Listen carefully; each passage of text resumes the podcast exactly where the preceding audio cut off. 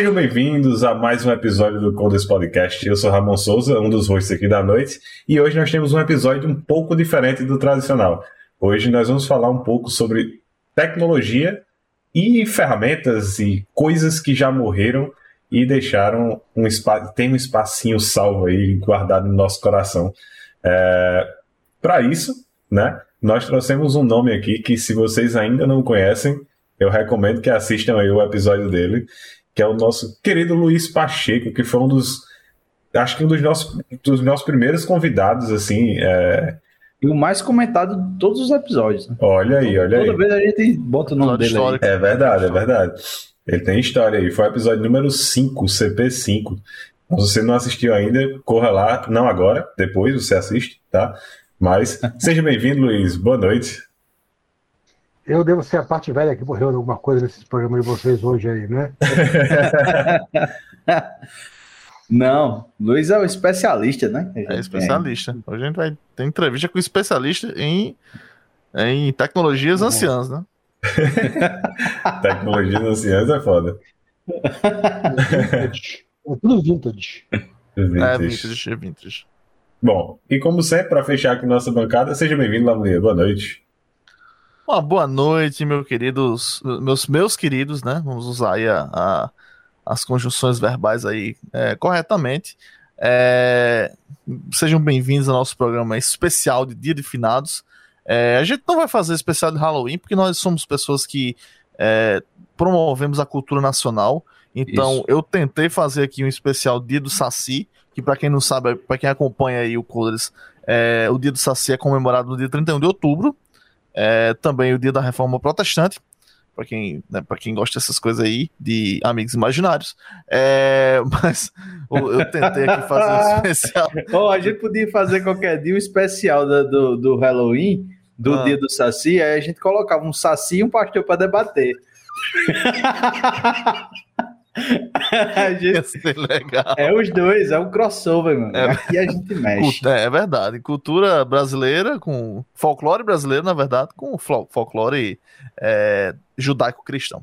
Mas é isso aí, né? Vamos. Mais um episódio especial aí. Eu disse a vocês que fim do ano tá chegando, então é, a gente sabe que o Halloween é o que separa o, o São João do Natal. Então, ainda bem que tem, porque senão vocês já veriam em agosto decorações natalinas e Simone cantando.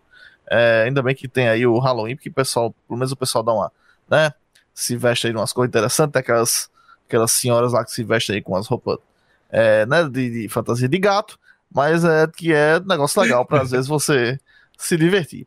Mas é isso, vamos agora, vamos hoje falar sobre aquelas tecnologias que a gente usou, aquelas, aqueles dispositivos, aqueles devices, você que teve o seu Tamagotchi, você que teve aí é, o seu ICQ, você que usou a internet de escada e que esperava até a sexta-feira para poder acessar o IG, é, vem com a gente aí, vamos bater um papo, vamos vir contar sobre as suas aventuras, as suas experiências, trouxendo aí o nosso querido Luiz aí, que é de casa praticamente, que é um cara que a gente admira muito aqui, que é um especialista. Daqui a pouco ele vai dizer o que ele tava fazendo hoje à tarde aí, antes da, antes da gente começar aqui o papo, e vocês vão entender por que que ele é especialista nisso. Então, é, é isso. Seja bem-vindo, Luiz, sejam bem-vindos vocês aí que estão com a gente já no chat, nosso querido Carlos Alberto, que se inscreveu aí, nosso querido Lamunier Costa e Ramon PF Souza, esse pessoal aí maravilhoso, lindos e membrudos que se inscreveram aqui, que ajuda a gente aqui a pagar o, o- é, a pagar o, as contas, né? E comprar aquele ossinho pra gente comer no fim do mês. E é isso. Então o que eu posso dizer pra vocês é vem com a gente. E para fechar, seja bem-vindo àqueles boa noite. E aí, Coders? Boa noite, jovens. Eu venho agora diretamente aqui de, de Souza, a cidade dos dinossauros. Tava na, na casa do nosso grande amigo Carlos Alberto, que tá aí já no chat. né? Sobrevivi à, à viagem, foi maravilhoso. Recomendo, recomendo a estadia na casa, na casa de, de, de Carlos. Tinha, meu amigo, o negócio lá é outro nível. Tinha, tinha toalhinha enrolada na cama. Tinha, tinha Em formato de cisne. Aquela em toalhinha forma- assim. é, em, em formato de cisne. É. Exatamente. Tinha, tinha é, escova de dente nova no, no, na suíte, ah, que você fica na suíte, velho. O negócio é. E é climatizado, né? Porque. Climatizado. Tal, não, mas, é, cara nem é porque é foda. Se você tá em Souza, Souza, Souza PB, é a cidade dos dinossauros aqui na Paraíba. É. Se você tá lá, primeiro que. Ramon você... falou que a toalha era em formato disso, na verdade, a toalha é em formato de dinossauro. É em formato é de dinossauro, né? Tá a toalhinha aqui com. Olha só, né? A gente foi a vários lugares lá, a gente comeu carne de pterodátilo, carne de, de, de bicho. Conseguiu aí. Foi maravilhoso. É, você que tá aí em casa, você tá vendo esse episódio especial, a gente sempre, antes de um episódio especial, o que é que a gente faz? A gente posta a mensagem e posta uma enquete para vocês participarem, para é, darem sugestões aqui. Então, por exemplo, a gente perguntou quais as tecnologias que vocês usaram que hoje, no dia de finados, a gente vai homenagear, né? A gente vai passar aqui por, por algumas. Você que teve um Palm Top, um Discman, você... PDA. Você, você que trabalhou em EJB, que não sabia nem o que era microserviço, você que trabalhou com JCF, sei lá, com essas resenhas todinho, chega junto, vem, vem aqui, vem aqui é, compartilhar suas ideias, compartilhar tuas, o que você passou. Eu queremos, queremos já deixar registrado aqui o agradecimento ao grande Luiz Pacheco, que é um cabo que, meu amigo, ele entende de, atra, de acasalamento de muriçoca, atracamento de navio. E é, é só ele, ele, ele tem um, um, artefato aí que em breve a gente vai comentar dentro da casa dele, que provavelmente oh, yes. você usou em sua casa na década de, na década de 90. Então ele tem, ele tem uma coleção aí de, de coisa antiga, coisa que ele, ele, ele tá reformando a Fusca. ele tá olhando pra que... cima ali e balançando a cabeça, tá ligado? Eu vou pegar aqui, ó. Então tem muita história aqui e aí por cima tem, tem muita coisa pra gente, pra gente homenagear. Você que tá vendo pelo YouTube, dá o like logo, porque esse episódio vai ser muito bacana, assim como o de viagem também, que teve, foi o também foi foda. Vá lá assistir. Viajar é bom, mas voltar e cagar em casa é melhor ainda. Então, vai lá, o nome do, é o nome desse episódio. Depois, né? Depois daqui. Então, tamo junto, vamos seguir aqui o papo, vai ser maravilhoso. Massa. É, então, antes de começar, só aquele bom e velho lembrete. Se você está assistindo aqui pela Twitch e ainda não é inscrito, não segue, não é inscrito no nosso canal, aproveita a oportunidade. Se você tem Prime, você não paga nada para isso, então ajuda bastante a gente. Se inscreve aí no canal. E pronto, vamos lá, vamos começar. É, eu, eu queria começar puxando uma coisa que a gente já estava conversando aqui em off, que Aquiles tinha dito que Luiz tinha um orelhão em casa. E eu disse: é mentira, ele não tem um orelhão em casa. Eu perguntei, Luiz, é verdade que você tem um orelhão? Tem ele... um Darumã, tá, original, raríssimo de encontrar, porque quando você encontra no Mercado Livre hoje em dia, uh, eles fazem questão de retirar o cofre que vinha com o aparelho. O meu tem todas as chaves, todos os mecanismos e o cofre original de uso na época, quando você puxava, ele lacrava para ninguém poder tirar as fichinhas e só abria mediante uma quarta chave que eu também tenho em algum lugar aqui. Meu e amigo. funciona, ficava ligado na minha linha telefônica. Então. Ficava pregado na parede, na verdade. Ele, fu ele funciona. Ele funciona. Ele, ele faz, tu faz ligação de orelhão de casa. Fazia. O problema é que ele é um telefone normal. Você tem ideia, uma vez deu um problema na placa dele e eu tive a cara de pau de ligar para dar o man, perguntando se eles conheciam algum técnico na região para dar manutenção. O cara ajuda a minha cara, logicamente, né? Mas ele fez, me mandou uma coisa que eu nem imaginava. Ele me mandou um PDF com a última revisão técnica de todo o diagrama elétrico aqui que aparelho. Que eu tenho guardado do fundo do meu coração esse PDF até hoje. Né? Não precisei usar, era apenas o cabo rompido que ligava na parede só. Troquei o cabinho e resolveu. Então, para quem, para quem, para quem, para quem é da nova geração aí, não está entendendo o que a gente está falando, Antigamente existiam orelhões, que eram telefones públicos que você usava é, algum mecanismo para habilitar o orelhão. Inicialmente, esses mecanismos eram uma ficha. Então você que é da. Porque tem muita gente aqui que é geração para cima de 2000 aí que não sabe o que é um orelhão, muito menos de ficha, né? Geração já do celular. Então. Mas eu acho que para pessoa não saber o que é um. Principalmente se for morador daqui do Nordeste, né? Pra não saber o que, é, o que é um orelhão, tem que ser muito jovem, né? Porque. Cara, não, velho. Não. O cara pode ter chegado na época do cartão, que, que passou de ficha pra. Ver, né? É isso, pô. É. O José tem... morreu faz um ano, então. a gente não tem noção do, do tempo. Tem gente que trabalha comigo. Oi? Tecladinho reserva do meu orelhão caso meu dê problema. É tal, rapaz. Mas, mas assim, a pergunta que não quer calar. Não, é... não faça essa pergunta, não. Não, essa não. É. Por que, que você comprou isso? É, exatamente. Essa é a resposta é pra, por que pra, não? É, essa aqui é a ficha tradicional que vocês devem lembrar. Né? Aqui, ó. Essa aqui, inclusive, hoje de velho, peraí. É da Telerge. Mostra ela de lado para ver as. É a que tem. São três riscos, né? Um risco de um lado e dois do outro. Isso. A minha memória não tá ruim, É muito difícil de encontrar aqui, ó. A de DDD, a cromadinha. Nossa, essa acho que eu nunca nem essa vi. Eu nunca, é, essa eu também nunca nem vi. Essa aqui era para o aparelho azul apenas, tá? Para o aparelho vermelho era essa aqui. Fora um monte de chave que eu tenho aqui, do cofre do orelhão e tudo mais aqui de reserva guardado. Aí essa chave era, era padrão para todos os orelhão? Não, é, essa chave aqui era meio que padrão, tá? Deixa eu ver aqui. Essa chave aqui era meio que padrão, tá? Uma cruzeta. Essa aqui vai na frente do aparelho. Só que ela sozinha não abre. Você tem que enfiar uma chave de tetra do lado e as duas têm que ser rodadas juntas. Aí você consegue abrir a parte do cofre que você puxa e vai uma terceira chave para abrir o cofre.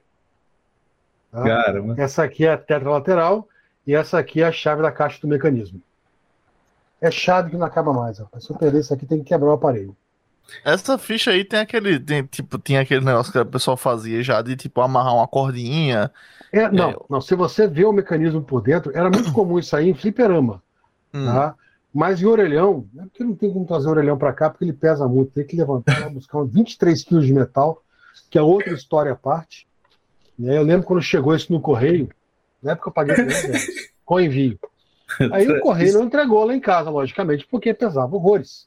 Aí fui eu e um colega meu buscar no correio. Aí a mulher chegou, eu vim procurar uma caixa XYZ. Ela procurou, procurou, procurou, não achou. Eu falei, deve ser aquela pequenininha ali no chão, um monstrengo de caixa. A senhora foi pegar a caixa achando que fosse uma caixa de 1, 2 quilos. Sabe quando você vai fazer alguma coisa, você está preparado para essa coisa?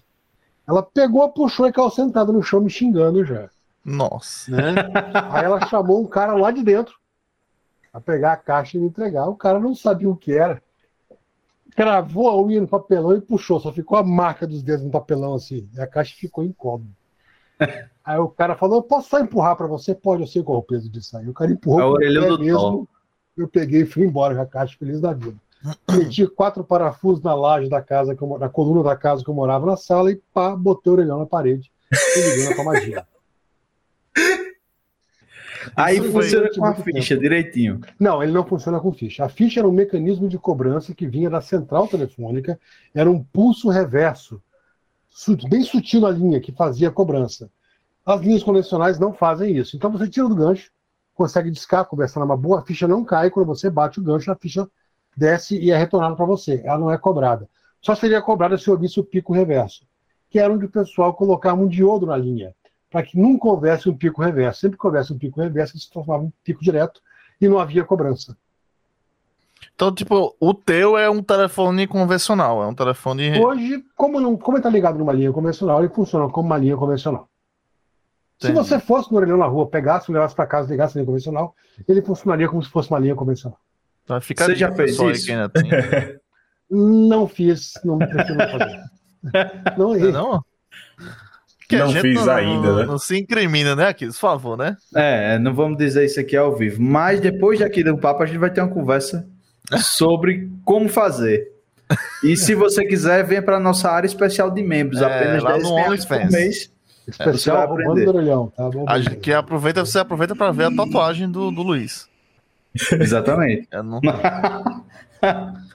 Mas aí, esse negócio de ficha me lembra outra coisa.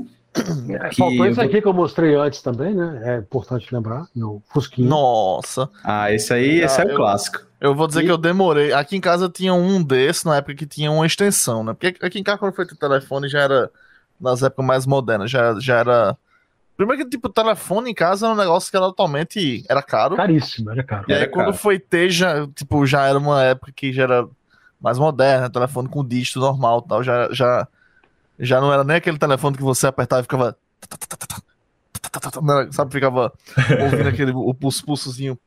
Mas aí o, o, o, Eu lembro que tinha uma. A gente, uma época, botou uma extensão, né? Que era em outra, outra parte da casa, era um telefone desse aí. E eu até hoje não sei ligar nesse bicho aí. Então eu não aprendi direito. Eu, eu vou te dizer que eu aprendi as duras penas como é que funciona um sistema decádico. Quando você disca o disco, ele lança uma série de pulsos, que são também inversões da linha, para sinalizar a central de que está havendo envio de pulsos. O tempo de retorno que você larga, tac, tac, tac, tac, tac, tac, tac, e para poder começar de novo, é o delay que ele identifica entre um número e outro conta vários dígitos, dá uma pausa, vários pulsos, outra pausa, vários pulsos, daí você forma um número. E eu aprendi, esse, esse tipo de telefone eu tenho um carinho por ele, foi o primeiro telefone que eu aprendi a mexer eletronicamente, eletricamente, é quase, é quase elétrica pura isso aí. É, o telefone era de casa era de parede, desse aí, tinha caído e parou de funcionar. Eu abri e vi a fiação, como é que funcionava, intuitivamente, e saí soldando alguns fios que eu vi que romperam na bobina na placa que soldava, alguma coisa assim. Não sei qual foi o motivo que levou a de soldar. Aí eu falei, vou testar. Peguei o fio, juntei, segurei e dei aquela discada bonita, né? É... Era corrente contínua, 48 volts. Quando você dá a discada que dá aquela alternância de pulso, virou corrente alternada. E eu tomei N tapas no dedo, pá, pá, pá, pá, pá, para cada númerozinho que foi discado. Lógico, eu zero, né? Eu tomei 10 tapas seguidos. Eu estava sentado no chão, a corrente escapou por um lugar que eu não gostaria. é, aí eu aprendi esses conceitos aí básicos de eletrônica elétrica. Não foi legal. Triste. Cara, então. Não tô imaginando. Tô, tô, tô, tô... É, é, doeu, doeu, doeu, não foi legal, não foi agradável. Nunca mais fiz isso, deixa de, de, de passagem. Não com telefone, pelo menos. Uhum. Mas uh, aprendi, aprendi. Mas aí, tipo, veio a, a, veio a tecnologia lá do cartão, né? O cartão já, já é já é outro esquema, né? Desse... Já, já, já. Ele tá, também trabalha com. Então. Era mais um sistema de cobrança, mas no aparelho, geralmente, não vimos na central mais. Era tudo computadorizado lá do aparelho já. É, o, o cartão, velho, na época que surgiu, era, uma, era um negócio massa que você guardava e tinha gente que colecionava cartão, tinha não até sei quantos cartões. É, ele deve ter até hoje, né, a, coleçãozinha lá. Uhum, e você, e, e, tipo, era debitado aquele. Tipo, você comprava um cartão que nem você paga, comprasse créditos. Pago, né? É, você comprava, para quem não, não viu isso ainda, você comprava e encaixava lá. Se você for no orelhão hoje em dia, que ainda tem alguns na rua, você vai ver que tem um espaço para o cartão, você colocava lá e ele ficava debitando durante a chamada, né? Eu acho que era coisa de 1,50, era, era que valia muito na época, né? Você comprava um cartão. É, eu, eu, tinha vários valores. Quando, quando vieram os cartões, esses cartões é, é, queimáveis, vamos dizer assim, porque você comprava por, por, quantidade de bolinhas que tinha no cartão, tipo revólver de espoleta. E eram várias bolinhas de induzidas, que ele ia queimando uma por uma para você. Até acabar todas as bolinhas possíveis de queimar. Aí tinha o pessoal que forrava papel alumínio, lixava, passava vinagre, passava no chão, inventava moda, falava que funcionava, eu nunca vi funcionar. Não vou duvidar que não tenha, porque brasileiro consegue inventar coisa que até a NASA duvida. Consegue. Então alguém deve ter feito mas ele tinha bolinhas que iam queimando com o consumo, depois você guardava o cartão. Né? Tinha alguma coisa. Tinha alguma coisa que você fazia que você botava o cartão lá e depois você tirava. Era alguma coisa Nada assim. puxava rápido. Tinha um cheat, é, tinha um cheatzinho que o cara usava. Puf, aí é. ficava lá falando. Eu não peguei essa época, não. Eu sou muito velho. Eu peguei antes, então não tem como opinar sobre isso. Quando tava no, no, no, no orelhão de cartão, o Luiz já tava no, no ICQ, né? Mas assim, hipoteticamente, é. assim, falando, nosso querido Joãozinho aí, né? A pessoa que a gente usa aí, o, é, o, é o nome de fantasia aí que Alter o pessoal usa pra cometer crime.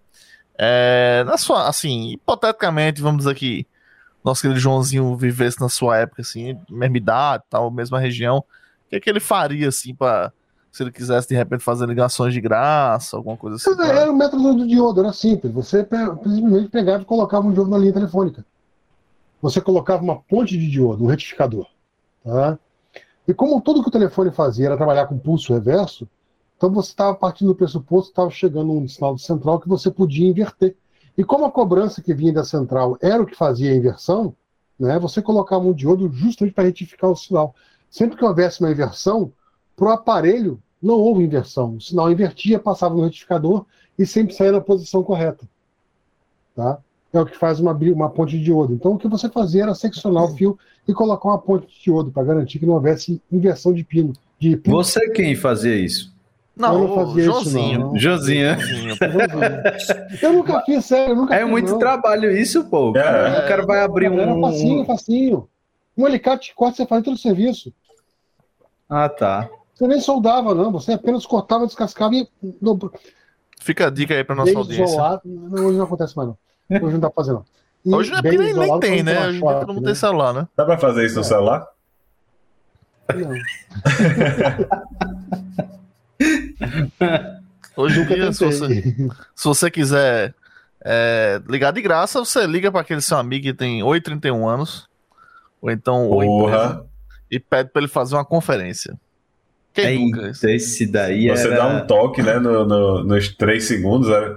Você É. dá um toque nos três segundos dizendo faz a conferência Nossa, eu fiz muito isso aí, velho. pra fulano. Era horas de. Cara, era muita paciência, Caralho, viu? Era horas de conversa nos três segundos, velho. E aí tá eu, onde? hoje em dia Ah. eu penso assim, quantas vezes eu, quanto que eu conversei naquele nesse negócio aí. E a o vida bom era era a tensão, né? Porque às vezes você falava uma coisa aí você, eita caramba, e agora qual vai ser a resposta, né? Você ligava pra passar os três segundos, aí pra atender, aí já, aí já ouvia, né? A resposta. Era, era bom demais. Paquerar nesse tempo. Tinha, o, que, o que é o Tinder? O que é o Tinder? Nada diante dos, dos três segundos. Era É só. uma, evo- é uma evolução do serviço 145, na verdade, nada mais do que isso. Ó, Olha, isso aí eu não que- conheço. Eu também não. O 145 era multiconversa, você entrava numa sala e ficava todo mundo nas áreas do outro lá. Nunca Não entendi. bem. Entrar numa O sala. 145 O 145 era um serviço que as operadoras de telefone davam na época, você pagava também, logicamente a mais por isso, em que você discava e, e fazia uma conferência. Então só tinha pivetes e pivetas um azarão do outro. Ah, Eram vários na sala. Então eu não não tinha sei porque eu me lembrei também, não, né? daquele. Era disque namoro, né? Que tinha na época. Que a É pessoa mais ou ligava. menos isso aí nessa época aí. É, então que o pessoal ligava e você ia paquerar com as pessoas, aí vinha ia cobrando um minuto, né, na linha telefônica. E, os E a pais propaganda? né? É, Aquela voz bem sensual. Ligue agora. Conversa. Mano. Caralho. eu lembro de É. um amigo que a, a empregada da casa dele, tipo, veio na conta, sei lá, 150 reais de. de, de- de- Que na época 150 reais era um salário mínimo. Tá? É. Era... É, mas cara, tem empregada também, foda-se, né? Porque na, naquela época aí tinha empregada Tava porque tinha. Tava É. podendo pagar. mas, mas assim, é, saindo um pouquinho das, das telecomunicações aí, antes de você falar com a gente aqui, o que, que você tava fazendo aí, Luiz? Que não é da minha conta, né? Mas. Cara, é, é, é, é o Aquiles acompanha essas agruras aí. né? Eu cismei de ter um micro velho. Eu quero um micro velho. Não, Aí um- eu falei. Não, é que tá, esse que é o problema. Eu falei, Não funcionando, né? É, na verdade, eu queria ter um CP500. Meu primeiro computador foi um CP500. Então, eu não consegui fazer um CP500, primeiro que é muito caro e é muito grande. É um trambolho, eu não tenho nem espaço para isso aqui em casa. Daí, o CP500, eu abri uma concessão em que eu faria um emulador. Usaria Team Clients, computadorzinhos de PDV de supermercado, Uhum. para poder fazer isso, né? No final, eu tinha mais de 12 Team Clients em casa, testando o melhor que fosse possível para trabalhar em cima disso. Deixa eu ver se eu pego um aqui. Peraí. Esse aqui é um deles que eu estava usando para fazer teste. Né? Isso aqui é um computador. Isso aqui é um Geode 550 MHz. Tem aqui. Peraí, peraí, peraí. com- Como é que tu disse? É, é um um, AMD Geode. AMD G8. Geode. Geode de Geodo. Beleza. É o nome de fábrica deles. Tá? Isso aqui é um computador completo. Você liga as portas aqui e isso aqui roda 98, por exemplo. Windows 98. Mas eu queria rodar DOS. E para rodar DOS, por incrível que pareça, você tem que ter um computador que você consiga colocar drivers. Né? Hoje em dia é difícil conseguir uma coisa compatível. Então passei por vários. E os melhores são da HP. Né? Eu tenho ali guardadinho um 5720. Aqui do meu lado. Deixa eu só desligar ele primeiro. Tá? Porque esse aqui é um servidor local que roda a minha BBS de 1996. Ah, Também. Deveria saber o que é isso. É. Bulletin Board System foi anterior à internet. Era discado. Nossa. Esse aqui é meu, meu BBS server. Tá rodando essa maquininha aqui. Certo, peraí. Vamos. vamos é, a- a- não a gente, claro, que a gente conhece, mas a nossa Sim. audiência, ela pode não conhecer o É. que é um BBS. Acho que ele travou. Então-? Alguém caiu? Voltou. Oi, oi. Acho que a internet dele tá nisso aí. Não Eu tô mexe não, bicho. Ele desligou, parou. Voltei, voltei. Voltou, Voltou. voltou. Voltou. É, a- só um esclarecimento para nossa para nossa audiência, porque a gente é, é- a gente conhece, claro, todas essas tecnologias. Mas o que é? Qual a serventia desse BBS? Ele, ele fica, ele é um, um, um aparelho de rede, é um- ou é um computador? É um computador Windows 7, tá, no momento. E ele tem aí rodando um sistema de EBS que era de DOS, de 1992, o Remote Access, que era no servidor de arquivos, de jogos online e tudo mais que tinha nessa época. A minha EBS saiu do ar em 96. Eu cismei de colocar no ar, coloquei no ar. Tá ali rodando bonitinho. Caramba, velho. Ninguém acessa, só eu, mas tá bonitinho. Tá com DNS público, tá tudo bonitinho, mas ninguém usa. Lá na sala tem outro servidor baseado no Team Client, que roda Terraria Server e Minecraft Server, né? Mas daí eu falei, chega, eu não quero emular. Emular é para fracos. Né? Eu quero partir pro real. Eu tenho aqui o meu joystick Genius, Eita. porta Nossa. DB15, né? Ligado nas minhas caixinhas. Eita! Metron. Nossa, Meu velho. Olha, quando a gente disse que era especialista, você não entendeu. Você Vocês acham que a gente tava brincando? tá. Pra, pra quem tá, pra quem tá ouvindo isso aqui no Spotify, eu recomendo a, a acessar aí no YouTube. assistir no YouTube. Meu Pentium 66 com 32 MB de RAM. Olha só isso, velho. Caraca. Pra quem não. Sound Blaster. Trabalha com CF Card, tá? Que HD tá ferrado hoje em dia, você não consegue achar HD bom, não. Até acha, mas é muito caro. CF é bom card é anterior ao HD, né? Não, é Compact Flash, era muito usado em câmera de fotografia antiga. Né? Então eu tenho nessa máquina aqui opcionais de rodar Mas claramente esse, essa, esse gabinete aí não é bom. A gente vê que não tem nenhum, nenhum RGB, nenhum LED dentro. Aqui tem, mas tá fechado lá dentro, não dá pra colocar pra ficar bonitinho, porque precisa buraco na caixa. Tô brincando, não tem. não tem, né? O cara comprar um, comprar um, um, um, um, um, um- um micro desse aí antigo e colocar um monte de RGB, deve ser, deve ser, o cara deve, deve ser preso, né? É, eu não vou pegar aqui porque dá muito trabalho, mas eu tenho minha caixa de mouses, né? Mouses natural. Aqui ele está rindo já. Essa Pô, caixa de mouse foi muito engraçada, velho. O que acontece? Eu queria usar experiência real. Eu tinha que usar, então, né? Mouses de bolinha. De bolinha. Eita! Você Aí- que nunca viu mouse de bolinha, meu amigo. Esse, esse é-. E esse aí é complicado. Esse bicho é muito difícil de usar, vocês que não conhecem, porque assim, pra quem não sabe, ele tinha um ovo cozido dentro. É. E aí, toda vez que, que dava um problema, codorna. você tinha que ir lá e, e- e cozinhar um ovo pra colocar dentro do, do, do, do, do, do, da bolinha. do mal. Não, a bolinha era o ovo cozido. Ah, aquela, aquela partezinha da gema que fica cinza. É, velho. Aí eu fui no Mercado Livre e falei, vou comprar um mouse. Vou comprar logo dois, porque como é que é, né? Vai que estraga. Quem pobre tem dois que tem é um, né? pobre, vou procurar o mais barato possível. Achei por 15 reais. Era 19 reais, na verdade. Eu comprei dois. Comprei dois. Afinal de contas, comprar dois mouses vintage, lacrados, por 40 reais é uma coisa absurda. Chegou uma caixa desse tamanho. Eu não li a porcaria do anúncio. Eram dois lotes de 15. Eu tenho 30 mouses aqui em casa de bolinha. Vamos fazer um sorteio depois do episódio aí. Você que quer, você que quer o mouse de bolinha. Eu tenho mouse de bolinha pra dar a pau aqui. Dá pra jogar bolinha de gude, cara.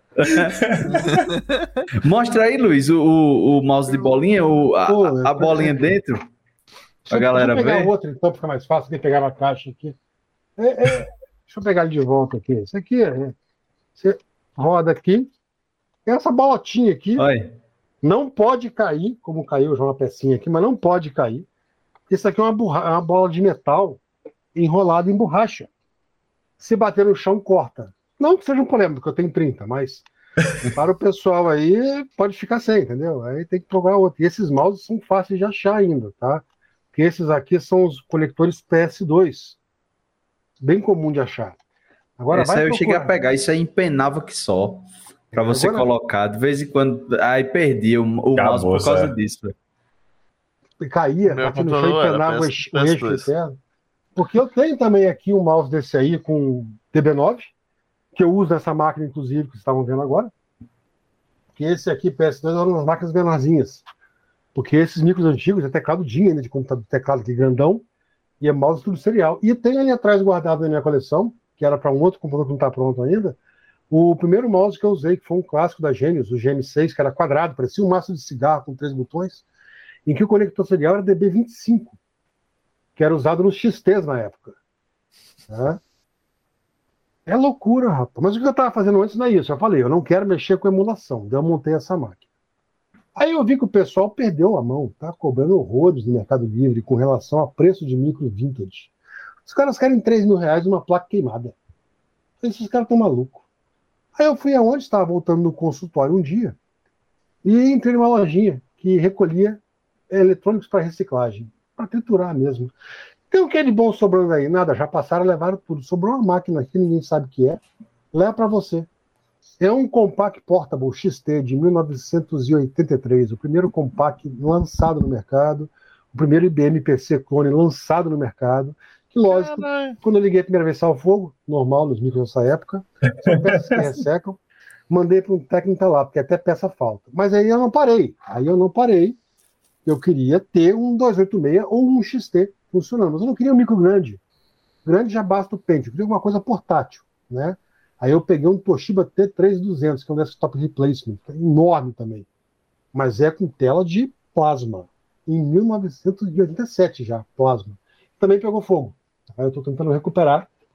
É, foi essa fonte que pegou fogo na época. Eu estou trocando os capacitores dela ainda, não consegui regulá-la ainda. Comprei uns resistores de carga, não consegui fazer funcionar ainda, porque a placa da, do micro está em curto, não achei o curto também ainda. Mas não tem tempo, não estou com pressa, né? E é bom que esses micros com defeito você compra para peixe banana, é uma aposta. Você usa como passatempo. Você compra assim, se der certo, deu, se não der, vai para o lixo também vai para reciclagem de volta, volta para onde veio. Né? Por exemplo, tem um aqui que está mexendo hoje que só serve para enfeite, infelizmente.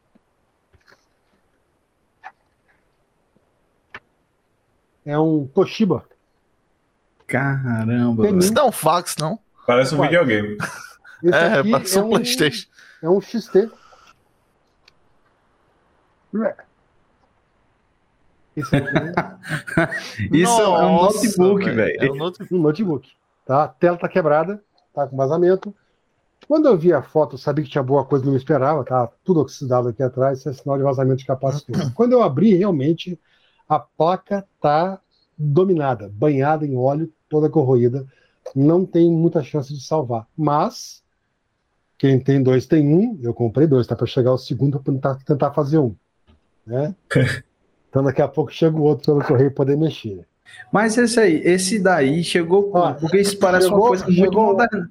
Assim, até a alça. Caramba, velho. alçazinho, o pessoal que tá vendo aí. Tá, tá então, vendo Luiz, esse, esse, esse, esse bicho aí já é uma coisa muito moderna, né? Tipo, é, é de que ano mais ou menos que. que... 98. 98, né? 88. 88 é, já. Então, muito moderno aí. A Toshiba, ela foi uma inovadora no mercado. Depois que a Compaq arrebentou com a IBM, tá, e lançou o primeiro clone de mercado, e outros fabricantes na época passaram por engenharia, engenharia reversa e fizeram suas próprias BIOS, que foi quando surgiu a Ward e a Fênix, tá? E eles tiveram a sacada principal, que no começo a IBM lançou a BIOS dela com o hardware dela. E atrelou e os fabricantes de PC ficavam naquela. Se eu fizer e usar a BIOS da IBM, eu tomo um processo. Vários tomaram processo e deixaram de existir nessa época. Foi quando surgiu a Fênix, que fez um, um set de instruções que ela vendia para sua máquina. Você quer fabricar PCs? Eu te vendo a BIOS, assim como a Microsoft vende o sistema operacional. Aí teve o boom de notebooks na época. E a Toshiba foi uma, empresa. A Toshiba, né, que é a Panasonic no começo, foram as fundamentais que criaram todo o ecossistema que nós temos hoje. O resto veio depois. Tá? O primeiro compact portable pesava 14 quilos, se não me engano. A Compaq, a Compaq sempre foi da, da, da HP? não? Não, ela começou como uma empresa separada. Tá? Eram três funcionários da Texas Instruments, se não me engano. Acho que era isso a história, eu não lembro. Era uma empresa grande eletrônica que saiu e começou a fazer o próprio serviço deles. Hum. né? Só depois a HP comprou. A HP comprou muita coisa para vender muita coisa também, né? Você pode ver a Agilent hoje, que é a parte. A HP fazia equipamentos de, de eletrônica, osciloscópios, multímetros, frequencímetros, que foi inclusive o início da frequencímetro, né? É, hoje ela não tem mais a divisão de eletrônicos, de, equipamento de precisão, ela vendeu para a Agilent. Depois ela separou em duas também, que foi a parte hospitalar, uma outra empresa. Depois separou em duas de novo, foi quando ela separou em HPI e HPE, né, que foi em 2013. Eu não posso nem falar isso, porque a gente era instruído a não falar HPI, é proibido falar HPI. HPI é coisa interna, é Hewlett Packard Enterprise, para os clientes externos. Tá? HPI era só para coisa interna. Tá É especialista. Ah, Trabalhou lá, né? Na- na- Trabalhou. Trabalhou lá também. Trabalhou lá. Até cachorro que a gente acha que eu vendi, né? Alguma empresa dessa aí, sei lá. Mas assim, É verdade. Mas Teve uma é, sugestão, quando a gente tava conversando hoje à tarde, uma conversando, foi até uma sugestão de Laine, né? Que não é da área, mas lembrou do- dos, dos saudosos disquetes, que hoje em dia o pessoal pensa que é, é action figure de botão de salvar, né? é que verdade, pegar. mas eu vou- é, né, interessante que Tem tipo gente assim, que tem- pensa isso. Tem muita gente que até hoje não sabe o que é o ícone do, do botão de salvar, não sabe, tipo, o Que é um objeto, né? É, Tem que atualizar para um pendrive óbvio agora. que né? ele tem uns. É óbvio que ele tem vários, né? Na eu caixinha ainda. Na caixinha. Na caixinha, zerado. Um momentinho só. Eita, lá vai ele. Ele vai trazer uma pilha, vai dizer: pronto, essa pilha aqui é o Windows. Não, ah, é os outros, ó. Essa, essa Os pilha aqui é maiores. WinRAR. Eu acho que ele é... Esse tá lacrado ainda, não foi nem aberto. Eita caramba! Mas esse não é o normal, não, Luiz. É o, aquele maior, né? Que o disquete. 5 e um quarto. Caramba! É isso mesmo. olha. Esse, Esse ainda é da minha era época, não. mega? Cara, esse aqui, eu tenho algumas marcas tradicionais aqui, foram da minha infância praticamente, né? Que tá inventando válvula isso aqui. Esse aqui é um deles, na Shotec, eu passei por eles. Tá? Esse foi o primeiro disquete que eu usei na minha vida profissional, em 1986. Já era desse formato aqui, essa capa, inclusive, 86. Um caso engra- engraçado na época, você lia isso aqui, né? Proteger, não dobrar, não colocar sem cuidado, nunca colocar o dedo no buraquinho, esse tipo de coisa, né?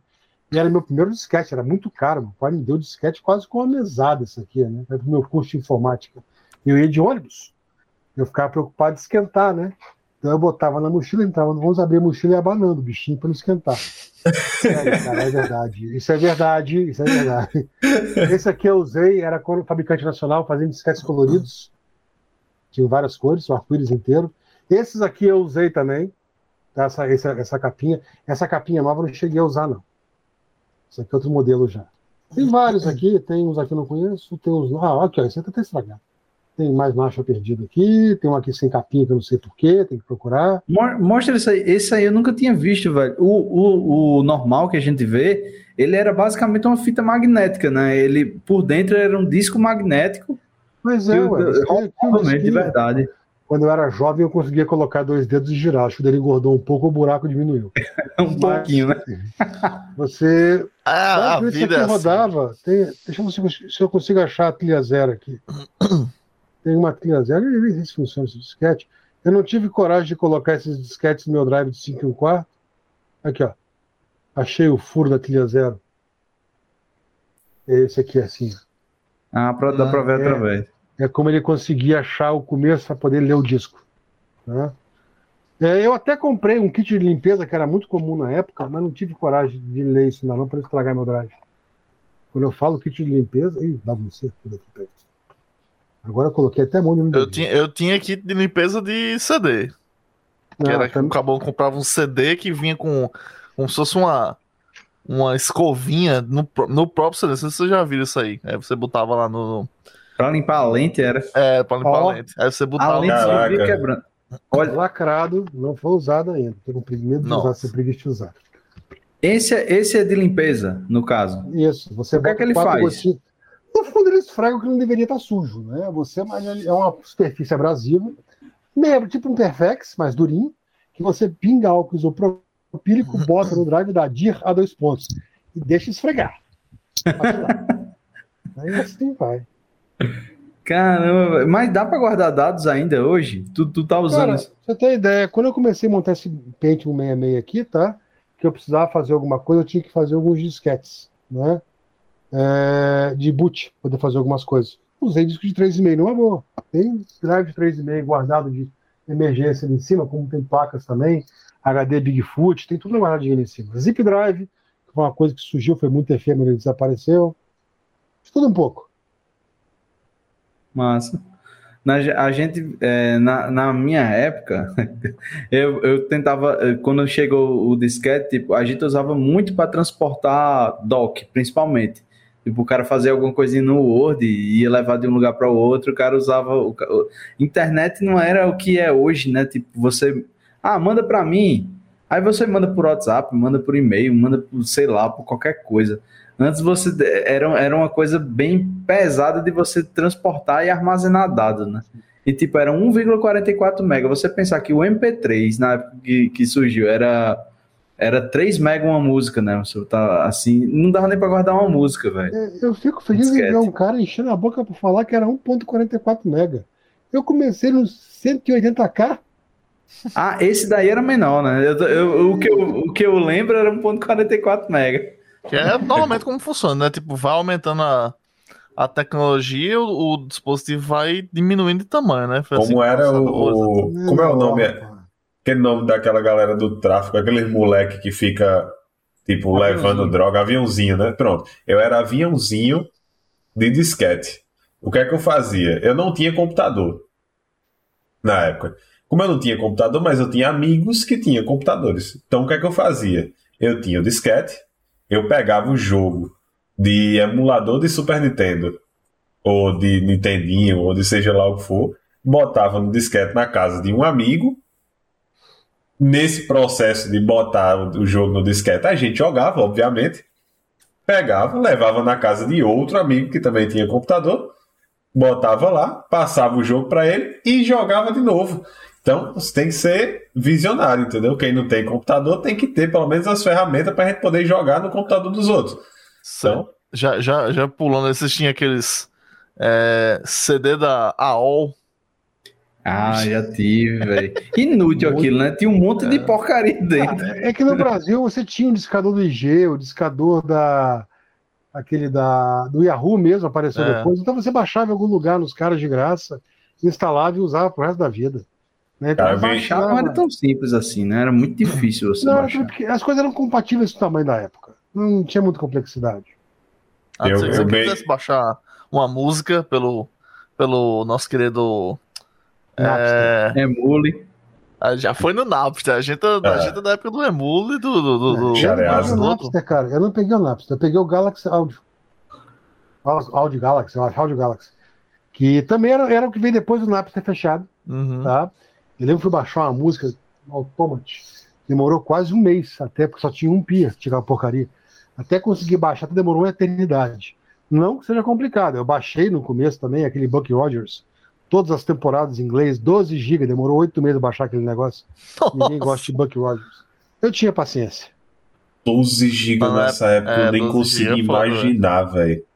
Eu, lem É eu lembro bizarro, que, tipo, 12 GB era um HD, pô. na minha época, assim, de, de, de, de adolescência, né, da época da pirataria, obviamente eu não faço isso mais, né, porque, né, não pode fazer, porque, né, É, é, a gente tinha muito, tipo, na época eu tava começando a produção musical, então era a, a, a parada era você baixar os, os VSTs, né, que é o, o instrumento virtual. E aí, tipo, tinha um amigo que ele tinha, tinha uma internet boa, que ele era dono de estúdio, e o bicho tinha, tipo assim, era. O bicho, eu ia na casa dele tinha DVDs de. Tipo assim, era um instrumento, sei lá, uma orquestra, alguma coisa assim. Aí, não sei lá, seis DVDs, tá ligado? pra você poder instalar. Isso, meu irmão, você baixar era um negócio assim que eu achava. Era uma fábula, tá ligado? Você baixar um DVD do, com a internet, sei lá, de. de antes, na minha época era de 2 MB, tá? já era pouco. Imagina o cara quando tinha antes disso, né? De, de, de internet de escada. Já era É. meio. Eu lembro. Né, Até, até você pegar um DVD, gravar um DVD era resenha. Era o poder que o cara sentia, né? Caramba, agora eu posso gravar um DVD Nero. todo Quais programas você usava na época? Um, o, o, o, o DVD Shrink, aquele Santa Claus. Você usava o N-Fox porque você tinha aquele problema de, de usar HD regional, é, DVD regional, que se tocasse alguma coisa mais de quatro vezes na região, fora da região 4, ele travava o firmware do DVD. Né? Aí tinha que colocar o NDVD, que era para Hum. enganar qual era a sua região. Era uma, uma novela para trabalhar com DVD na época. Caralho. Eu- Esse, esse negócio de guerra de formatos é uma coisa muito interessante, né? Porque, por exemplo, eu tive uma câmera que não ficou muito tempo aqui em casa, não, porque deu problema. Eu, foi um negócio que eu fiz com um, com um, um desses bichos aí que, com que eu trabalhava na, na minha adolescência. Eu não deveria estar trabalhando, deveria estar estudando, mas estava em estúdio, né? E olha no que deu. Em ambiente de música, É. vocês sabem o que é, né? Ambiente de Ambiente de drogas. droga. Droga. de droga. E ambiente de abuso infantil. Eu não quero falar sobre isso. É. e, aí, e aí eu tive uma câmera, umas, que acho que era. Posso, tá, posso me enganar no formato, mas era uma câmera Super 8. Tu lembra desse Uhum. formato? Eu tive essa câmera já, vendi um tempo atrás, não teria mais não. É. Eu tinha muita coisa de super. Foi uma época que eu tava morando lá fora que eu cismei. Eu tenho essas, esses surtos psicóticos de vez em quando, que eu sinto de ter alguma coisa, e quando eu sinto ter alguma coisa, eu tenho excesso. Até falar, chega e passar para outra coisa. Então eu tinha duas câmeras de Super 8 para poder projetar, projetores, inclusive um de um colega meu. Tinha câmera de filmar Super 8, edi- mesa de edição de com visual para você ficar mexendo e De corte. tudo certinho, de corte. Tinha splitter da Kodak, tinha três rolos de Star Trek Capitão Kirk ainda no comecinho, primeira temporada. Eu dei. Vou encostar aqui rapidinho. Eu dei o negócio. Isso deve valer um rim hoje. Eu, hoje, É, hoje isso hoje vale mais é- do que Bitcoin, pô. Vale, velho. Eu dei, eu dei. Pica-pau, Mike Mouse, muita coisa. Mas também, tu, tu fala fora, nos- tu morava nos Estados Unidos, né? Nos. Estados Unidos devia ser de graça esses, Ah, é. equipamentos aí. Era né? baratíssimo, cara. E eu mandava pro Brasil essas coisas via correio. Não sei como é que eu não fui preso pela Polícia Federal. eu lembro uma vez eu comprei dois rádios da Segunda Guerra Mundial. Segunda Guerra, foi a Guerra do, do Israel. Né? Aquele que você vê em filme, que é aquele rádio gigantesco com antena que parece um jipe, o cara andando no meio do mato. Aquilo tinha alcance de meia milha, tá? E a Guerra de Israel usou. E eu comprei dois e mandei pro Brasil via correio. Meu pai morreu de rir, porque chegou na Federal e foi barrado por ser de uso exclusivo das Forças Armadas. Mas estamos fraco de rádio mesmo, hein? Aí mandaram de volta. E eu achei que tinha se extraviado. Eu comprei mais dois. né? Aí daqui a pouco eu tinha quatro rádios do Exército. É bom porque você não É, gasta dá nem pro teu, telefone, teu né? filho, pô, pro teu filho Calma. brincar de. Idiota, né? Vamos lá. Aí eu joguei os quatro na mala e fui. Fui e fui parado no alfândega. O cara falou, eu não te libero enquanto você não me der um de presente. Eu Caramba, manter- sério, velho? Eu consegui manter os quatro. Hoje tem apenas um. Pera aí. Pera aí. Opa! Deixa eu achar aqui. Ao vivo, hein? É essa fera. Olha, é, é uma. um- só um detalhe pra vocês: ele mora num apartamento, tá? Oficina. Você imagina tanto de coisa que deve ter nesse apartamento. Caraca. É velho. pequenininho, tá? É pequenininho, você pode ver com a minha mão que é pequenininho. A antena tá aqui dobradinha, se puxar aqui, ó. Você consegue puxar ela de fora a fora e, e parafusar aqui em cima. Tem uma trava mecânica aqui, porque ela era Nossa, hermeticamente fechado contra a água.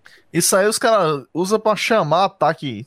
Era pra Ataque atacar em cima do precisão. Vietcong se desse problema, entendeu? Então É. atacava no Vietcong. que nem- Nessa hora tá a velho. televisão dos vizinhos, tá É. tudo chiando assim. Tá tudo... Tamanho dessa. Caraca, velho. Tá até, em- tá até em hebreu esse negócio. Câmera errada. Quem souber ler aí vai Haile, Haile, Haile, essa aí. É, Você consegue ler é isso aí. tá falando no árabe, viu? Isso aí tu se lasca. É, Mas é a mesma coisa, pô. Sabia, né? Ixi, pronto, agora, agora a gente tá agora lascado. arranjou o Mas é, inimigo pô. total. É. Mas é, hebreu e, e árabe são, têm a mesma origem. Fala isso com eles. Eu não vou É, falar, mas não vou, Inclusive, eles se entendem, tipo, tem palavras que são. Que são Se entende, eles ficam assim. né? Não, eles não se entendem, né? Não entendem os governos, né? Os governos. Entendem os xingamentos, né? Quando um É, xinga o outro, eles entendem. Estimação. Ela tá ficando cheio de coisa no chão. Caraca. Agora tem umas coisas que é uma besteira daqui, né? Você não pode ter uma máscara de gás, não pode ter um colete à prova de bala, que é tudo, é tudo É, do o, cara não exército. pode, o cara não pode ter um, um, um 762 em casa, tá? Não, 762 pode. 762, pera aí. Não, não, peraí, peraí.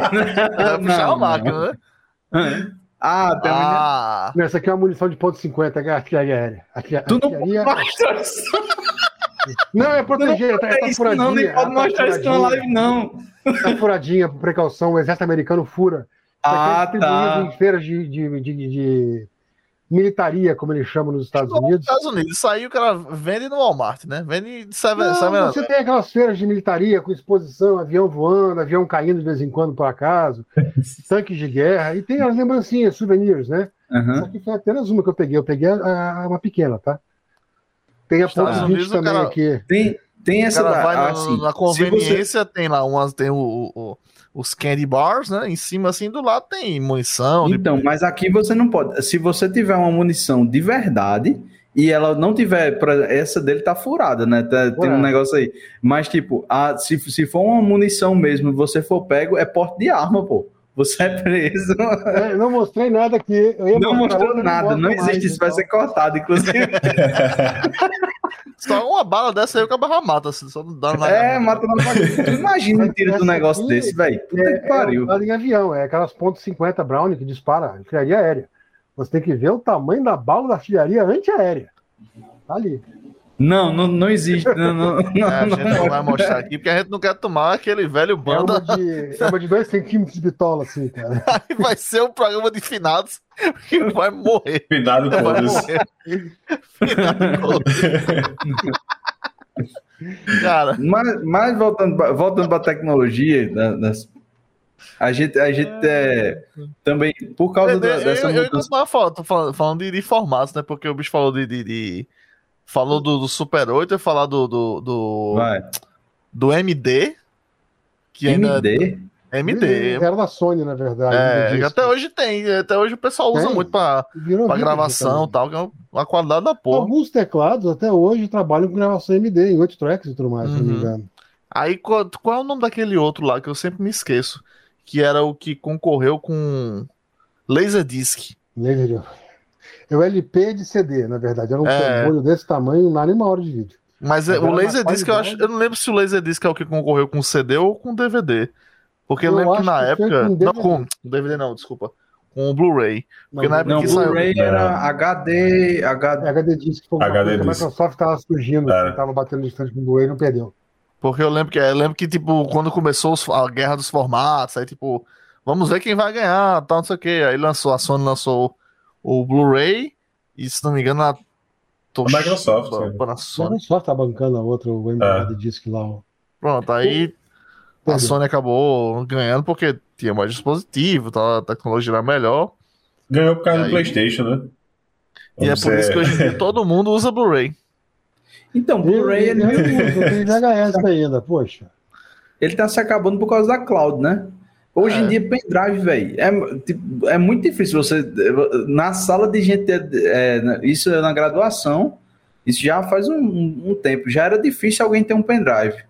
Hoje em dia, velho, numa, numa equipe de TI, você precisa de um pendrive às vezes para fazer alguma coisa quando você tava no escritório físico e não, ninguém tinha pendrive, pô. Tipo, a galera trabalha com TI, não, ninguém tem pendrive. Não, pô, a gente Só não pode ter pendrive, né. Aquiles?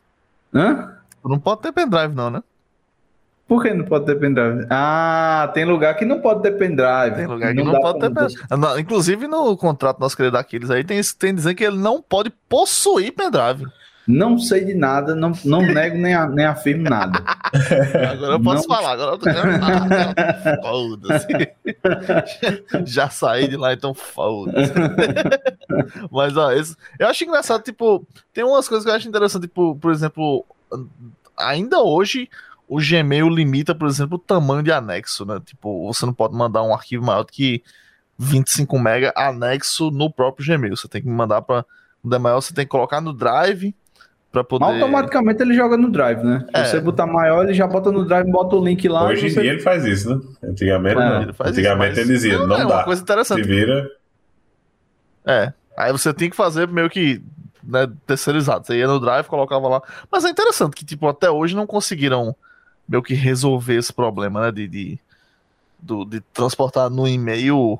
Eu não acho que o problema seja transportar no e-mail, tá ligado? Eu acho que é mais uma questão deles de, de, de separar os armazenamentos, tá ligado? Tipo, eu tenho o meu armazenamento de e-mail, que serve para armazenar e-mail, e eu tenho o meu armazenamento de arquivo, que serve para armazenar arquivo. Então eu tenho como limitar, tá ligado? É, podia fazer uma coisa transparente, mandar um warning pro cliente e falar, ó, como esse arquivo é muito grande, eu vou colocar no Drive, sinto muito, você vai ficar sem espaço no seu Drive agora. Ninguém mandou botar arquivo grande.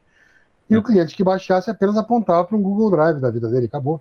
É, hoje ele faz isso, hoje, hoje ele Uhum. envia, né? Mas antes. Eu não sei se é uma limitação do protocolo também, tá? Eu posso estar falando merda aqui, mas tem um protocolo de e-mail que talvez tenha algum tipo de limitação em relação a, quantidade. Eu lembro assim, tipo, puxando pra, pro, pra minha área né, de música, é, normalmente quando a gente grava, pra né, tá trabalhando com a gravação, a gente trabalha sempre em Wave, porque aí você tem um arquivo sem compressão, e aí a gente, tipo, trabalha em Wave até o momento que tem que comprimir pra MP3 pro cara poder escutar no Spotify. É, e aí você perdeu todos aqueles milhares de reais que você gastou pra ter a, a maior qualidade possível, porque o cara vai escutar no, em MP3 no Spotify com. Mas olha a realização fone. pessoal, cara. O seu arquivo ainda É é, verdade. perfeito. É verdade, é verdade. Não, não, mas então, mas é, aí Bota no que, tipo, Tidal, né? Que tem o, É, o DJZ no- lá. é, Tidal. Mas aí é o seguinte, tipo, eu lembro que na época, é, eu, eu, eu lembro de um artigo que eu li numa revista, acho que 2000 e 2005, 2006, que era de um, um era um dispositivo da DigiDesign, que é para quem conhece música, a DigiDesign é a empresa que faz o Pro Tools, né, que tipo é o é o software de gravação que né, O os- Sound grandes- Forge era deles? Não, SoundForge era da era da Eu lembro que eu usava. Da- não, ele, foi- ele não foi feito pela, pela Sony, mas ele se tornou mais conhecido pela, quando ele foi comprado pela Sony, mas não era da DigiDesign, não. É eu usava para limpar LP. Eu capturava os LPs. É, ele é, é o melhor que tem. Até hoje eu uso pra editar o Coders. filtros e tudo mais. Fica a dica aí, pessoal da Magix. É, mas, se bem que deixa quieto, porque o meu não é. Não tá Enfim, patrocinando, então É, não é, pode, não pode falar. Enfim, mas aí o que acontece? Eu lembro que tipo eles lançaram um dispositivo que era é, para você conseguir trafegar arquivos grandes, tá ligado? Para poder tipo a pessoa gravar com alguém que não tava no mesmo no mesmo ambiente, né? Porque tipo, sei lá, um arquivo um arquivo Wave vai sair com 60 mega e tipo isso aí em 2005 você você tipo mandar um arquivo de 60 mega por e-mail era um negócio não, não existia, né? Não tem como você mandar 60 É. mega pra ninguém. Aí os cabas tinham, sei lá, um, era um dispositivo que fazia transporte de arquivo grande, dividia, sei lá, eu não sei como porra ele funcionava, mas, tipo assim, hoje em dia o cara manda, é, bota na cloud e o cara já, já acessa, não tem nem tempo de. Você manda pelo WhatsApp, velho. É. O WhatsApp manda, manda umas coisas grandes só o caramba dá pra Mas mandar. o, o WhatsApp é até 60, 64 megas. Então, não era 60? Você Dá, manda. dá. Hoje Dá. o negócio tá, tá muito tranquilo, velho, pra envio de arquivo e tudo. É. Só- Evoluiu só- demais esse negócio. Mas ainda tá caro, tá o armazenamento online. Tipo, você vai comprar no Google Drive, eu não lembro quanto é, mas conto. Sem conto. sem conto. O, o OneDrive eu acho que é o mais barato. É. Sem patrocinar a gente também é bom. Sim. Mas, mas ele, eu acho que é 9 reais por mês, você tem um, um tera, alguma coisa assim. Eu paguei 100 conto É, por 100 mega. 200 GB no Drive, pra ter uma ideia. Ah, tá. E todo ano o cara tem que pagar. Pô, o Mega. Upload era 50 GB de graça. É. Não, mas ele, ele ainda Enquanto, tem não, porcentagem, enquanto né? o FBI não fosse lá e fechasse, né? Não, não, tinha. agora não tem O mais Mega, problema, né? Agora ele não mexe com filme pirata mais. É, agora é só armazenamento. Certeza que Falando nisso, teve uma época sagrada aí, né? Que era a época dos torrents. Eu nunca, Ei. nunca baixei nada em torrent, nunca baixei no Mega Upload. Eu nunca vi aquela, aquela imagem do FBI, FBI na frente da, da, da tela do Mega Upload. Mas como seria essa realidade, né? Que a gente antigamente. Eu, lembro- eu lembro da época do. Tipo, antes, muito antes do Mega Upload cair, caiu o. Eu acho que é Brasil Séries. Eu não lembro o nome, não. Mas era um. Tipo assim, era o maior site brasileiro de. de. de Assim, de, de, de série, né? Não, é, não é, vamos dizer que é pirataria, que aí a gente tá entrando na, na, na o pessoal. É, estão julgando as pessoas. Compartilhador de conteúdo. É, ele compartilhava conteúdo de séries e filmes, né? E músicas. Com direitos autorais, né? Compartilhador de é, conteúdo com direitos autorais ilegalmente. Os links lá pra você baixar. Você não é obrigado a baixar. Ele colocava lá e você ia baixar o que você quer. A né? ferramenta não era má. As pessoas exatamente. usavam de forma errada. É, e aí a polícia foi lá Só porque você bota o link você não está cometendo nenhum crime, tá? É Se você botar um link lá para. Agora, se, se a pessoa baixar, ela está cometendo um crime. Próprio, né? Você botou um conteúdo próprio que você criou. É não é crime, tá compartilhando, é coisa é. sua. É arte. Vai um cara lá e bota um filme que não é dele, pô, aí. É, é verdade. Exatamente. Mas aí o que acontece? O, o, o, o, a polícia foi lá, tal, na época, isso foi muito antes do, do, até da tira do Mercado Livre e tal. De, do Mercado Livre. do, do, do do Mega. É, que a polícia invadiu a casa do, a, a, casa do cara, o cara foi preso é, por pirataria, levaram, levaram os PCs do cara tal. Então, assim, foi. É, aí depois que rolou a treta toda do, do, do Mega, que inclusive acho que até hoje o tal do, do Kim.com lá tá preso, né? Ele não, ele saiu, ele, ele, ele pagou uma multa, acho que foi preso. Depois ele saiu, voltou para o Mega, que foi que é esse que eu acho que existe até o hoje. Dizer, que eu uso até hoje. Uhum. É, só é que bom. aí o Mega, só que ele, ele, de lá de dentro, ele saiu do Mega é, dizendo que a privacidade não estava sendo respeitada. Então, provavelmente, o que você coloca no, no, Mega, se você coloca coisa que não devia, provavelmente já sabe. Que, então, então fique sabendo, tá? Que, que tipo, não é o Mega Upload. Ele é, ele é um. O Mega é, é uma. Como Deixa diz? Eu pagar umas coisas aqui. É, um, é uma coisa meio... é uma coisa mais mainstream. É. Ele saiu do underground. Existe, existe alguma forma do cabo realmente se proteger? Eu sei que, que isso aí a gente é, tá com. Não sei se o Luiz é, é, tem conhecimento também para precisar, mas tipo, será que existe alguma forma assim do cara tá 100% garantido? Servidor em casa, pô. Disquetes. Disquete, realmente você tá protegido que ninguém vai Fita, abrir. né? Aquelas fitas é. Dizem que é o melhor, ah. o melhor backup do mundo é fita. É o que Até hoje eu tenho um backup bronco, eu, eu tenho, uma, eu tenho um HD quebrado ali. Cara, e, e, tem uma coisa que dá para você fazer que eu, eu, lembrei agora, que quando tinha um arquivo muito grande e o pendrive antigamente existia, tá? Pendrive de 128 mega, de 256 mega. Eu, é, eu acho que eu já tive algum de, de, um desses menores. E aí o que é que fazia? É, dá para você no WinRAR, na época, dava para você pegar um arquivo grande e quebrar ele em vários pedacinhos. WinRAR. E aí depois você botava todo mundo numa pasta e mandava é, extrair tudo. Aí ele pegava Eu já fiz pelo isso sequencial. Aí. Ele já fazia fiz sequencial. Isso. Já 01, fiz 02, 03. Tinha... Caramba, velho. Que, tipo, uma coisa de um giga, não dava, velho, para você botar num, num, num pendrive. O, o PKZip, a primeira versão mundialmente conhecida, foi a versão 1.01 ela não tinha recursividade e nem tinha multivolume. Aí você gerava um zipão daquele drive que você estava, daquele folder que você estava, e você aplicava um outro programinha chamado split.com. Exato. Vários volumes. Aí depois veio o ARG 2.02, que tinha já o multivolume com split, tá? automático já. Isso só foi surgir no PKZip 2.04. Mas daí já tinha o LHA bombando, o ARG 250 bombando no mercado. O PKZip virou apenas mais um protocolo no meio. Caralho, meu irmão, eu me sinto muito merda escutando isso, tá ligado? Porque o bicho lembra da versão de um programa. Eu não sei nem qual é o Java que eu trabalho. Se você me perguntar qual é a versão do Java que eu trabalho todo dia, eu não sei dizer. O cara lembra. Isso era em que ano, Luiz? Isso era em que ano, Luiz? Em 1992, eu estava usando o Zip com o Split. Em 94, eu já usava o ARG já com o Multisplit. Já, inclusive, DBS, na época, você não mandava arquivos, arquivo zipado, porque era muito ruim a compressão você tinha EBS que você abaixava os arquivos em .arg, que era o melhor compressor da época, o ARG 2.50.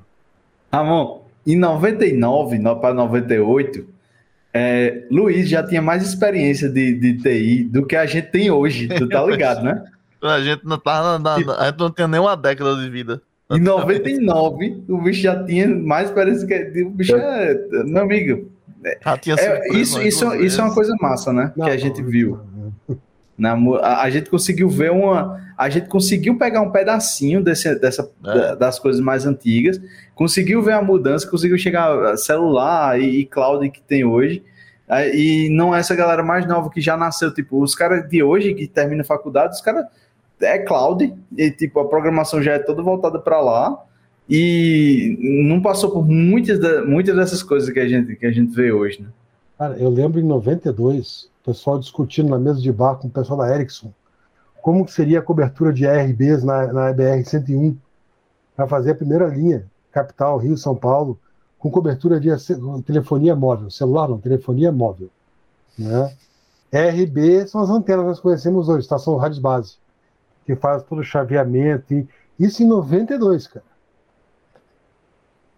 Não conversa nem de plano bar. real ainda. Nem, nem- Ah, eu trouxe uma coisa linda para mostrar para vocês também, tá na minha gaveta de, de tralhas aqui, numa das minhas gavetas de tralhas. Essa vocês não pegaram também. Nem eu, na verdade.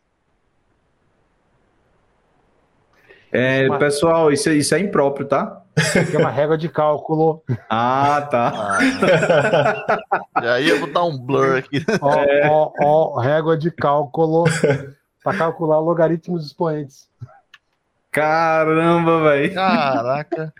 Que Tu também é um negócio, é um negócio que é, é, A gente sabe que não é mais utilizado, que é matemática, né? Esse negócio de ciência, assim, isso aí, tudo isso aí, assim, foi tudo ex- extinto, né?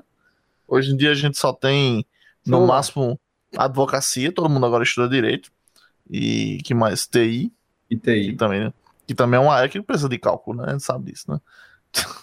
Eu estava ontem, cara, anteontem no Beto Carreiro, conversando com uma pessoa estava falando que, a- que ela era especialista em linguagem low code. Eu, É. eu nem sabia o que era isso. Eu expliquei, não, a gente pega os bloquinhos, arrasta, bota uma lógica e tá pronto tudo.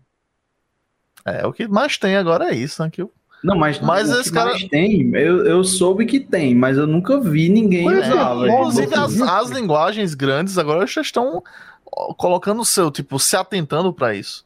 E aí, Mas tipo. Qual é a performance disso? Qual é a escalabilidade? Não, não é, não tem performance, é para você programar Brincar rápido. de código. É, Prototipar. é. Aí pega o protótipo e bota em produção. Que é para isso. A gente caso- sabe, a gente caso- sabe que é para isso que, é, que serve o protótipo, né? É. É porque, é, é porque, assim, tipo, o C Sharp. Java, essas linguagens assim, eles estão vendo que, tipo, agora só o povo só quer usar Python. Que aí Python você bateu no teclado já, já sai um, um- Agora eu posso morrer de rir, porque falava que eu programava em COBOL era velho. Agora quem programa em C++ também é velho. Não, é muito Agora é velho. tudo velho. A gente já tá vendo aqui programando em, em essas linguagens aí da década de 90. Pois é. Java, assim- Kotlin, Kotlin agora que, tipo, que tá. Eu acho que vai acabar tomando conta, assim, de, a, a, a Cara, parte funcional, né? Antes, antes da gente Pode- entrar nessa parte de, de- Vou cortar um pouco da, da, da vibe. É, tem uma parada, um- uma não, né? Uma, vamos dizer assim, um, um nicho que a gente não, não falou aqui, né? A gente falou muito em computador antigo, algumas tecnologias antigas. Videogame. Hum, É comigo? Videogames antigos. Sim, Luiz. Tu, tu que é colecionador de tudo. Eu vou pegar aqui meu telejogo, pera aí. Não, pera. Mas tu, tu curte também, tipo, videogames antigos e coisas Cara, assim? o último vídeo. Eu, jogo celular com meu filho, tá? Mas jogo mesmo eu gosto de jogar o quê? Videogame você fala consoles, né? É, console. O meu último que eu tive foi um PlayStation portátil, aquele PSP versão 2, tá aqui em algum lugar. Funciona ainda com bateria de Pandora e tudo, mas eu tinha original, foi só para poder facilitar minha vida, entendeu? É, bateria de Pandora, eu destravava pra rapaziada numa boa, de graça, muito bravo, porque me cobraram 50 reais para destravar o meu. Não pago. Baixei tudo, comprei a bateria destravei de todo mundo Porto Alegre de graça. Só para sacanear o cara. Não pago. Aí eu arranjei inimigos. Mas destravei uns bons 20 ou 30 aparelhos, assim, colocando o último firmware na época para poder liberar o PSP. Tenho aqui em casa backups, né? Mais ou menos 42 DVDs de backups de ISOs de PSP. Eu tenho todos os originais, já claro isso. Não. Né? Eu gosto de Atari, tanto é que eu tenho um Atari aqui em casa. Tem três Ataris, né? dois Ataris funcionais, uns 60 cartuchos de Atari originais. Eu, um Atari eu comprei só para poder usar como case de um RetroPie com dentro dele, em que eu soldei o GPIO direto em todas as fiações para ligar os controles dele direto, né? E desenhei os controles em 3D, imprimi tudo mais. Não, esse, esse do desenho do controle, velho, foi muito massa, porque tu fez ele no, no 3D, né? na, na impressora é. 3D, com as molas e tal. Eu, eu, na verdade, como eu não queria usar mola, eu modifiquei para que ele tivesse uma resistência maior. Então ele é desenhado e todo o eixo dele passa por uma, uma haste de, de aço de. Tem aqui reserva da haste, de 8 milímetros. Aí você pode jogar Decathlon sem problema que você não vai quebrar. Né? E de quebra, eu, em vez de usar aquelas calotinhas, eu usei micro suítes.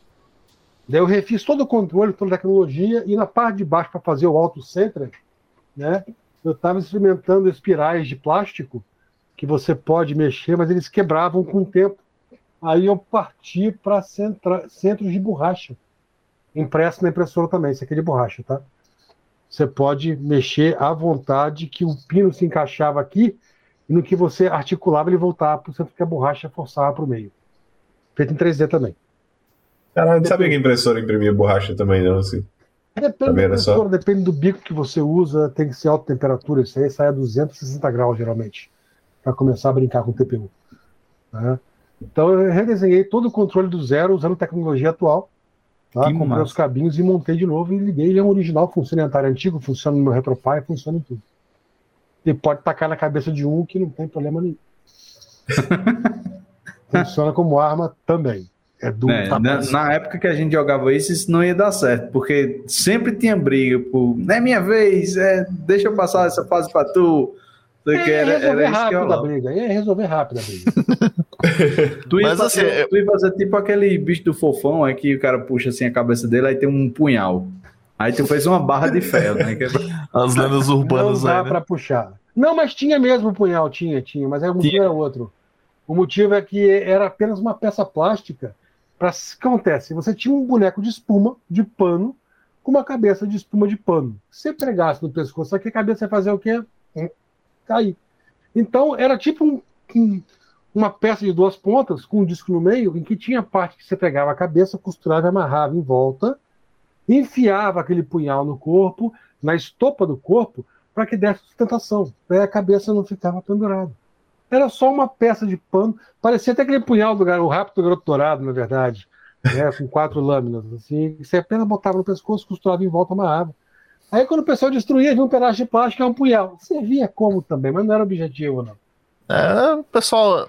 É uma grande mistura aí de, de, de, de falta de, de cultura com um pouquinho uma pitadinha fazer, de na verdade. fanatismo religioso aí que o pessoal acredita que. Isso é a galera que, que pegava o disco da Xuxa e girava ao contrário. É, essa é, é assim que teve aí o negócio de, de Goiânia, né? Do Césio 137. Acabou um pozinho, achei um, achei um pozinho Mas, azul que brilha no escuro. Achou que era fada sininho pra distribuir na rapaziada. o que eu vou fazer aqui? Eu vou passar em mim. Tá ligado? Cara, vou dar foi... pra galera comer meu pozinho azul que brilha no escuro. O que poderia dar de errado? é um negócio que tá tirando, mas é uma, é uma coisa bem triste, assim. É, muita gente passa na cabeça, né? Aleijado é cabeça, mas o que é engraçado é, né? Puta que pariu, né? Só um comentário, você fala. Tudo começou a brincadeira com telejogo. Telejogo, vocês conheceram ah. o telejogo? É um, prato, é um game, é um brasileiro, né? Não, é, é bem Não. antigo, bem anterior isso aí. Era o All-in é All Chip. É um chipzinho com instalador das megahertz em que você tinha um controle. Em 1978, a revista Saber Eletrônica lançou um kit que você comprava e montava em casa. Hum. Esse foi o primeiro videogame que eu tive. Foi em 1982. Logo depois do D3, chegou na zona de Manaus o Atari e meu padrinho me deu um para a família ficar jogando. Mas era o que eu tinha, era isso aí. E quebrou com o tempo, eu fiquei muito chateado, criança. Tentei consertar, era um idiota, só piorou. E eu guardei algumas peças. E anos depois eu falei, eu quero refazer meu telejogo. Aí eu comecei a pesquisar e achei a revista. Mas eu não queria a revista em PDF, eu comprei a revista. Né? Aí eu peguei e comprei a outra revista, que tinha errata da primeira revista. Né? Aí eu fui procurar os comprei os componentes e desenhei, montei um case que lembrava o case na época e fiz o quê? Montei meu telejogo para ficar jogando paredão contra mim mesmo e acabou. Tá guardado. Esse é um negócio acabou- Porque, tipo, você termina de fazer um negócio desse. Aí você liga ali toda, todo animado e pega ali o controle que você mesmo fez e liga naquele monitor né, de tubo de 16 polegadas. Não, não, eu liguei na TV de plasma de 50, cara, ficou ridículo. Aí você começa a A jogar. passava. Começa a jogar assim, tipo, caralho, que merda, velho. Mas, tipo, só o, a- É o prazer de o fazer. na prazer de você fazer um negócio desse deve deve ser muito bom. Hoje, hoje eu olhei para esse computador, comecei a mexer naquele que, tava- que eu falei que tá com defeito, né? Falei, poxa, deixa eu justificar o meu outro Pentium aqui, deixa eu jogar um pouquinho, botei, instalei, carreguei o XCOM UFO Defense, né? Vou jogar. Lembra como é que joga? Não, vou colocar no beginner. Vou colocar no beginner. Joguei meia hora, tomei um pau tão grande que eu não estava nem achando o Ctrl Alt Del para desligar o computador. Aí eu parei, guardei tudo e falei, foi só o prazer de montar, limpar e deixar branquinho de novo, mesmo se eu guardadinho ali. Tem um, tem um canal. é, tipo, eu, eu gostava muito de assistir uns vídeos do cara. Que o cara faz. eu Não sei se tu já ouviu falar, eu não lembro agora o nome, mas ele basicamente ele faz, tipo. Ele recupera é, coisas muito antigas? Tipo, pega, sei lá, um Mac do- dos Não, anos é 8-bit 80. não é um 8-bit guy, não, né? Eu acho que é. Mas eu até tipo, acho que já um, na verdade. com né? ele, que tem vários, tem o LGE, o 8-bit Ah. guy, tem o EV Blogspot, que vira e mexe, sempre começa explodindo com o notebook. É o que eu faço, ele começa a explodir, só que eu não consigo constar depois, entendeu? Ele conserta depois que explode. Ah, né? Então, tem vários tutoriais de como desmontar isso. Até lasquei a unha hoje. Abrindo Os caras, tipo, eu acho é meio que terapêutico até pra mim ver, tipo, o cara pegar um. Pegar aquelas. Tipo, teve um que eu vi, o cara pegou um Game Boy todo, todo fudido, assim, todo sujo, as teclas com milho, não pegava mais, aí o cara pega, tipo, ele desmonta todinho, aí bota dentro dos produtos lá pra tirar toda a sujeira, aí sai consertando, testando e tal. No final o produto tá. tá às vezes funciona, às vezes não. é, eu né? tenho que chegar nesse passo do às vezes funciona, porque o meu nem às vezes funciona ainda, entendeu? Eu tô só na parte da limpeza até agora e mal porcamente. Mas um dia eu chego lá. Parte. Eu já cheguei, eu já cheguei a, a- a sugerir para Luiz fazer isso, porque ele fica mandando no, nos grupos lá da- da- no grupo lá da gente, fica mandando imagem do processo de, de restauração. Eita, Sim, sim, dois velho. Ele chega e tira o pozinho assim, ó. Ele tá muito tempo parado, eu só uso o PC. Room. PC ROM, né? Eu tenho Ele ficava- vários ele ficava fazendo- revistas de, de, de, de, de CD, que vinha aqueles CD de joguinhos demo e tudo mais. Sim, sim. Uhum. Detonado, né? Que tinha na época. Show do Milhão. Eu tinha o show do milhão, eu E tinha. o Show do Milhão é tradicional, eu também tive esse aí. O Show do Milhão era, era, era, era um dos nossos ícones aqui. Mas, mas assim, vocês aí, qual foi o primeiro videogame aí que, que vocês têm em lembrança? Eu, eu nunca tive videogame, então eu vou ficar fora da Não, o discussão aí. bichinho, oh, meu Deus. É. Não, mas, Chorou demais, realmente, mas chorou mais do que eu agora, hein, Aquiles? Ele é chorão, hein? não, mas eu Tá nunca tive mesmo, não, porque era pecado. Mas, É, o meu foi o telejogo mesmo. Foi, foi o telejogo. Eu comecei no Super Nintendo.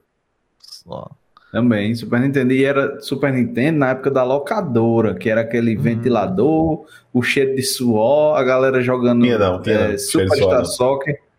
No, no, Não, eu- Não, tinha ia- não, tinha não. Super eu ia Star Soccer, cima, cima, baixo, baixo, trás, frente, trás, frente, É. BA. Eu ia escondido pra jogar, jogar na época que já era Playstation pra ganhar, jogar Gran Turismo. E Dragon Ball, acho que era o GT.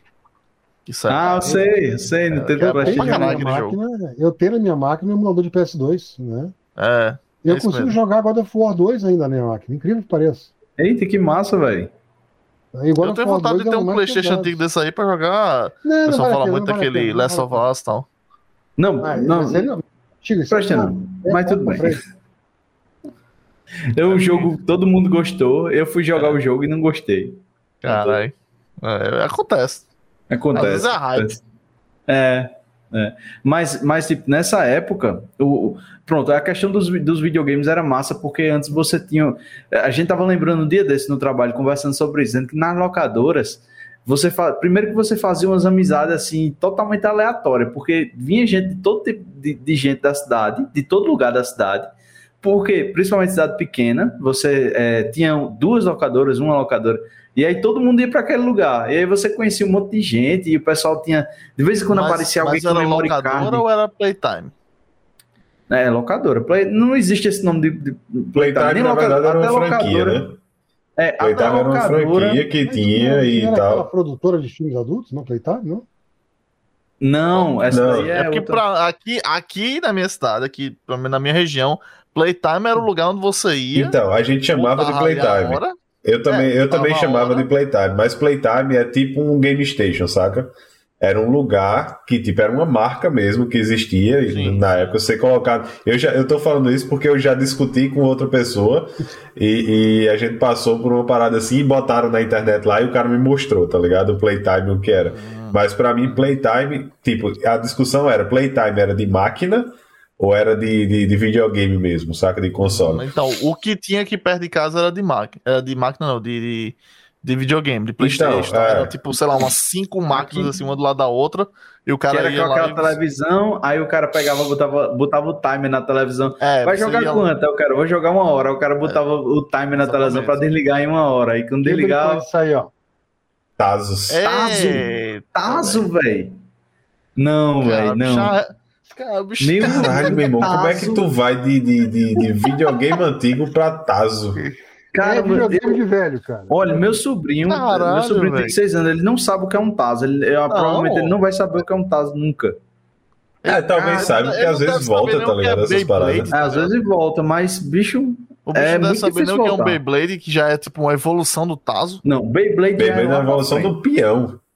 É, Beyblade eu acho que É. eu tinha o, é, o quê? É, Foi em 2008, mais ou menos, que teve. Ah, e a 2007. tá dizendo aqui que o Tazo voltou.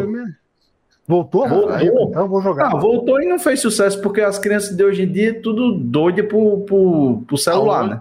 É, hoje em dia Ela, é culpa de quem? Cara, Culpa dos pais, né? me espantou muito esses dias. Eu cheguei no supermercado, aí tinha umas crianças assim, felizona, com uns saquinhos de, fi- de, de, de figurinha, saca de álbum. De É, figurinha. é porque eu acho que é, é Eita, Mas era de, era de futebol, saca? Tipo, é, sei lá, de puxar meu alguma. álbum da Copa aqui. Caralho. Ah, não faça isso, não fa... eu vou puxar coisa pior, hein? Aí, aí assim, pronto, como a gente tá falando de finados, eu pensando nessa, nessa, na locadora e tal, você, depois de um tempo, elas todas sumiram, né? Era, era tipo, era, era o sucesso, todo mundo ia, e era o point. E engraçado porque tinha dá galera Pra falar de locadora de vídeo também, né? É. Mesmo. Tinha galera de 5 anos de idade jogando videogame e tinha galera de, sei lá, 20, 30 anos jogando e era aquela galera fumando, tá ligado? A galera, fumando no mesmo ambiente das crianças e, e Ah, mas palavrão isso aí- pra cima. O, o câncer foi inventado em 2016 e tal. Né? Era um negócio assim que hoje em dia eu, eu vejo como era surreal, mas, mas Peraí, peraí. Videogame. de naquela época era muito bom. The King of Fight, você tinha aquelas máquinas, É. né? The King of Fight 98. Aquelas máquinas eram massa, velho. Os- Era, os- pô. Os nossos queridos, como é nome? Arcade, né? É, o arcade. A cadeira agarrou aqui, peraí. Hã? Ele tá vindo aí.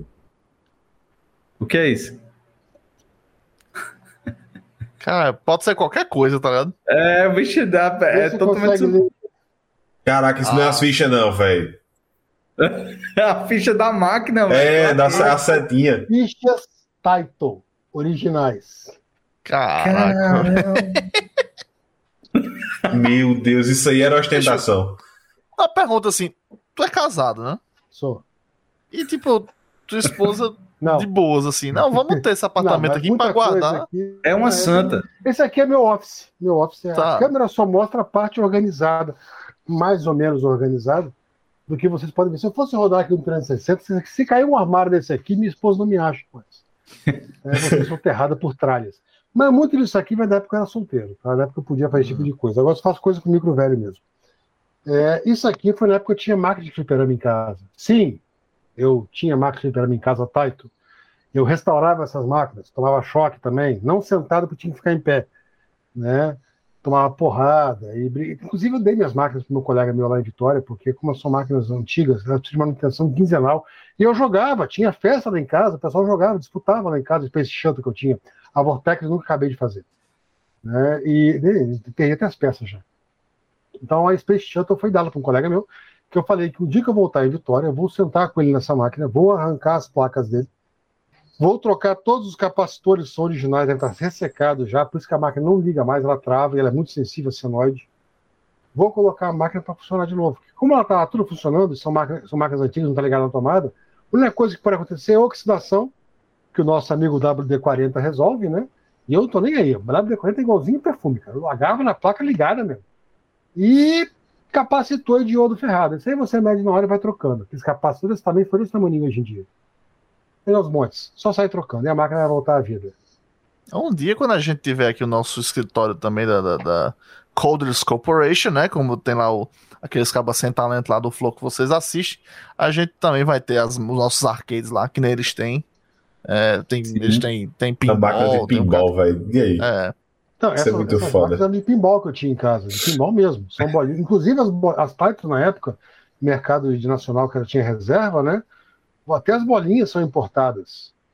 O que acontece? A, a bolinha brasileira fabricada aqui, ela é em milímetros. 25, 26, 27 milímetros.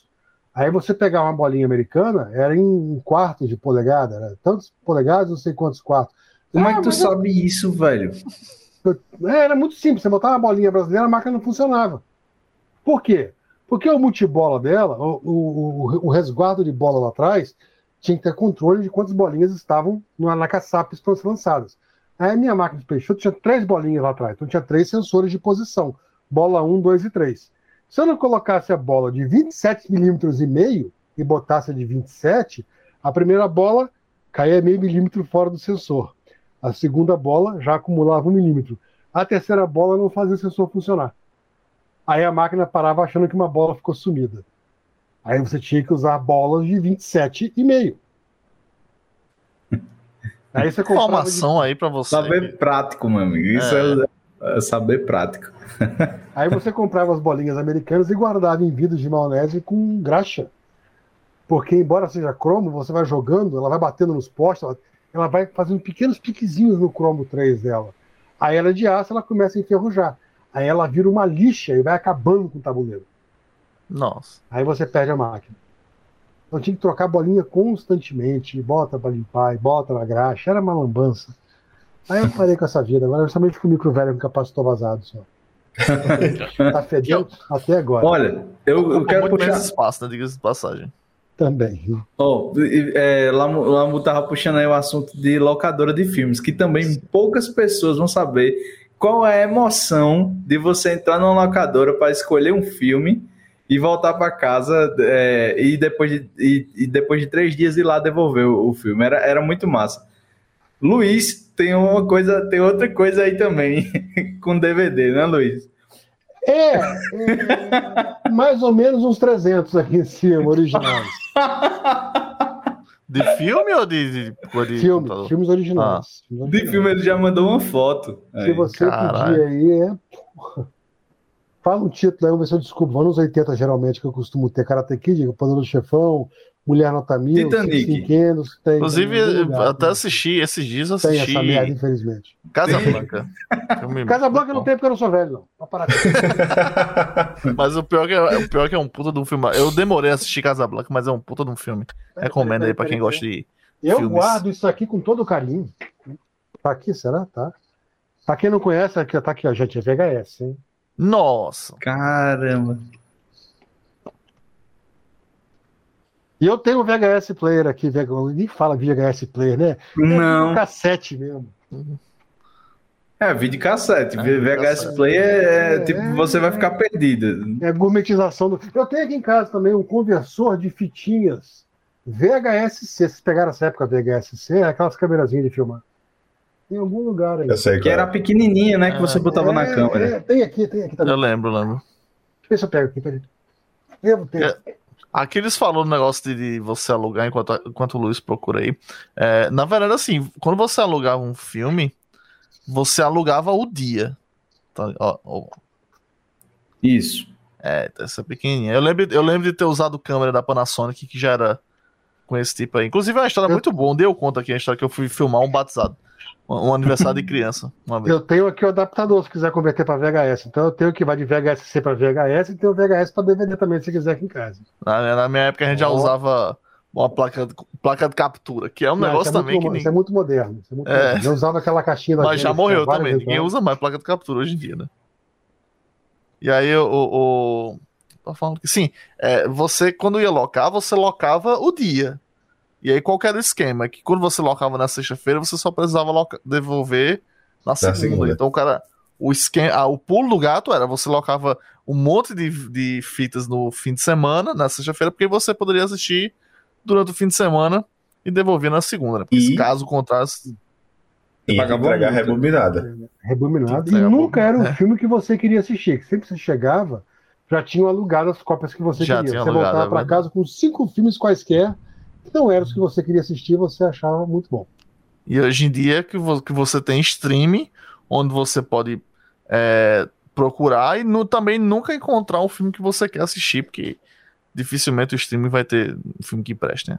Inclusive o pessoal aí tá hoje em dia pagando 55 reais na Netflix, é, né? Já tá tá difícil. Eu, mesmo eu cancelei a minha, não é nem questão de dinheiro, é porque Cara, é caro, né? Eu é vejo que eles não é questão de dinheiro, é que é caro. Não, eles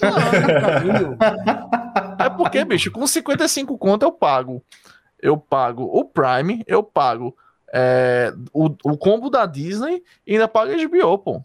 É, o grande Max, problema é. que eu vejo hoje é que antes de começar essa loucura, quando tinha muito streaming, era pelo fato de você não ter uma centralização de mídia. É, Foi quando o Netflix quebrou a, banca, a pirataria praticamente, porque ele falou, eu sou barato e tenho tudo.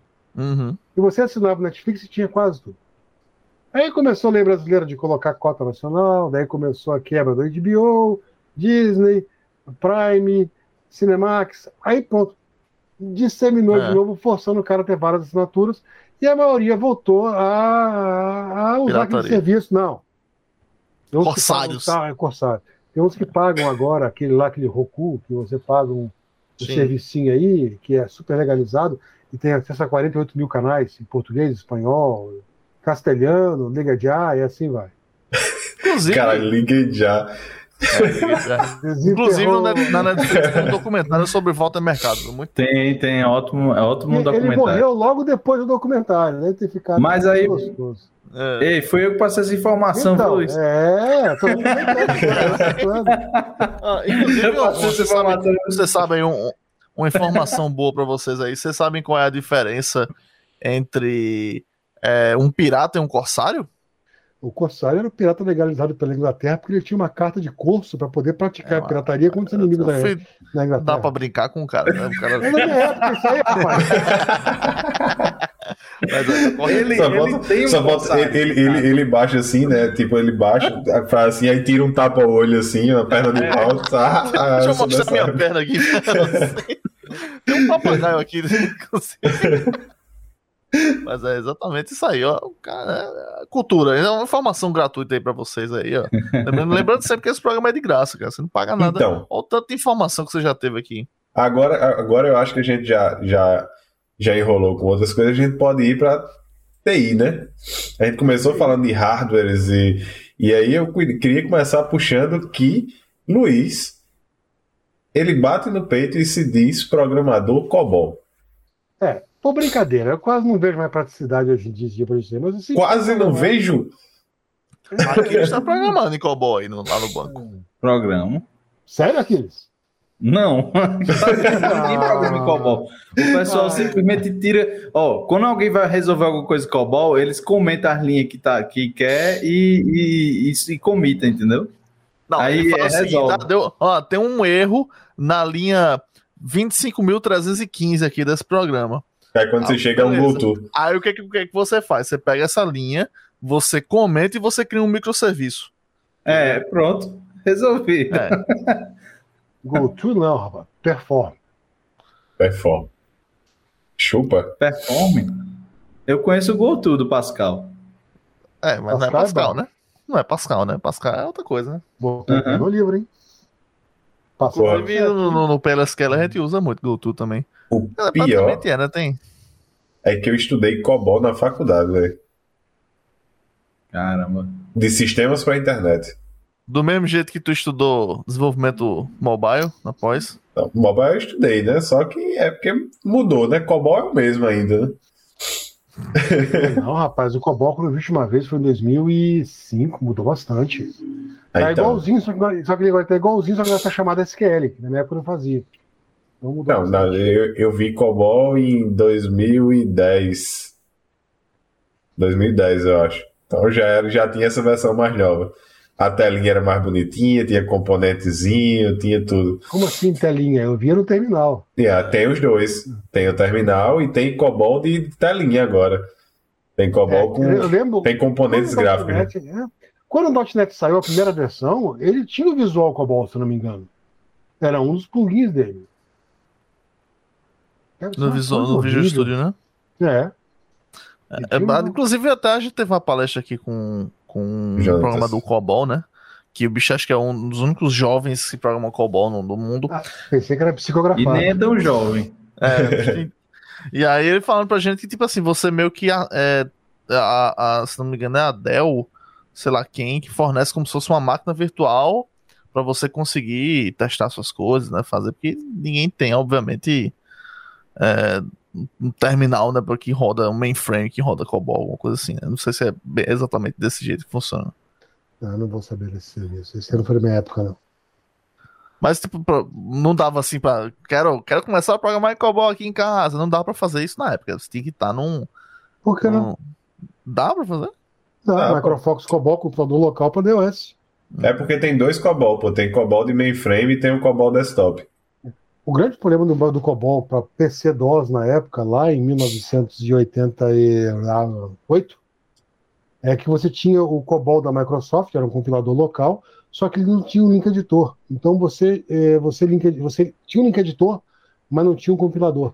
Então você tinha quase que rodar um interpretador para poder ler o link editado. Tá? E o grande diferencial da Microfocus é que você tinha o link editor compilador que te entregava o COBOL executável hum. para DOS. Eu usei muito esse aí. Eu tenho, eu tenho uma pergunta assim. Te mando que, depois. É, é, Luiz, que é uma pessoa que viu muitas linguagens, acompanhou tal. Como é que como morre uma linguagem? Morre? É. Morre. E PHP, por exemplo? Eu não uso PHP sem linguagem? É, então é porque assim, a gente não, ah, morreu, tá, que... Dificilmente uma linguagem morre. Sempre vai dizer vai ter morre. alguém que. O problema não, não é ela morrer, cara. O problema é que ela deixa muita coisa para trás que ninguém limpa o que ficou, né? O COBOL tá aí, vivo até hoje. Do que tem de sistema aqui na roda em COBOL, que o pessoal sabe que fazer a migração é um custo tremendo, que às vezes nem é viável. Uhum. Né? É mais fácil substituir tudo. Só que até substituir é complicado. Né? Você tem todos os dados legados, tem legislação que te, não te permite é, é, jogar dados fora, tem que manter por alguns anos os registros, se for nos Estados Unidos, 10 anos, 20 anos de acordo com o contrato. Né? E como fazer a migração de um sistema híbrido, um dado legado desse, sem fazer downtime numa aplicação que tem dados de 20 anos de idade? É um banco de dados gigantesco, você não pode simplesmente falar, vou derrubar. Uhum. A melhor solução que eu vi até hoje, eu vou até dizer que foi na Dell mesmo, tá? Foi o que eles fizeram. Bem, nós queremos mudar para Oracle. Perfeito. Solução de mercado atual, rodando em servidores atuais. Só que eu não tenho como falar, vou parar todo o meu sistema de vendas para transferir todos os dados. Não. Então, sempre que o usuário botava uma ordem nova, o sistema tinha um, um transponder no meio, um communicator. Ele corria no COBOL. Existe no COBOL? Não. Corria no Oracle. Ah, ele está puxando um dado aqui para fazer uma consulta. Né? Tá onde? COBOL? Tá. Com a tag do COBOL, copia, joga para o Oracle, mata no COBOL sob demanda. Se em 20 anos eu fazendo isso aí, os dados que ficaram lá e que não foram transportados, já perdeu o liability, vai para o espaço e acabou. Interessante. Mas assim, eu, eu, a minha pergunta é nesse sentido, assim, tipo, é, a gente vê aí, tipo, eu acompanho mais .NET, o Rin deve acompanhar Java. Ramon disse que não sabe nem em que Java ele está trabalhando, mas é, ele, ele é especialista, ele deve estar tá tirando onda aí.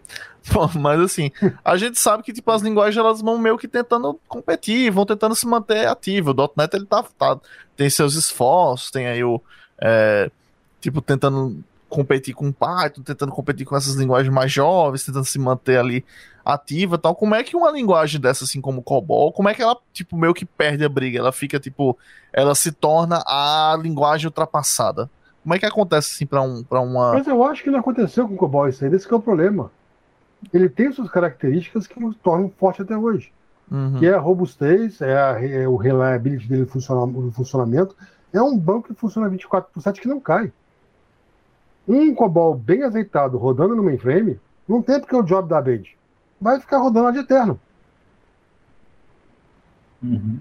Ele não Mas vai é cair. meio que, tipo, E- Não, tem um- menos vai ter, tipo, sei lá, cada vez menos vai ter programadores COBOL, né? Tipo, Pronto, é, esse é o ponto, velho, que, Uhum. que eu acho mesmo. Tipo, a galera vai perdendo interesse. Às vezes é uma linguagem que não é tão.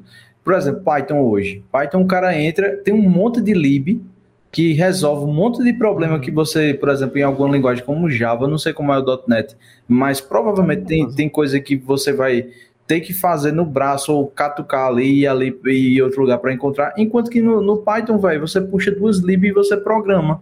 Uhum. E, e ele tem várias, é, tem várias facilidades de, de sintaxe, até, até de, de leitura tal, que você olha assim, porra, é, escreve bem menos e faz bem mais. É, tá, fim a, a- contas, a né? linguagem evolui, mas o legado continua. Como é que você vai matar o legado?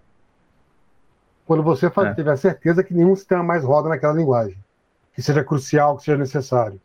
Enquanto houver algum sistema rodando, eu te garanto que vai ter um programador para assumir essa bronca. Porque se ele não for um programador de COBOL, a gente vai chegar e falar: você agora é programador COBOL, se vira. Mas eu- eu acho que, tipo, a morte da linguagem passa um pouco por isso, sabe? Pelo fato de que, tipo, ela. é, tipo assim, meio que a galera começa a fazer make arrangements, né? Tipo assim, você começa, começa a pensar, e agora? Quando ela. É, tá, a morte tá chegando ainda, o que, que a gente vai fazer tal? A gente vai ter que começar a pensar em migrar. Talvez, tipo assim, se a linguagem se mantivesse sempre ali é, atual, as pessoas não pensariam Entendi, em migrar, entendi. né? Então, você já considera a morte quando já começa a ter aquela ideia de que temos que sair dela e partir É. para outra. Ah, então já morreu um monte de linguagem aí, cara. É, eu então. Daqui a pouco até o já vai para o espaço. É.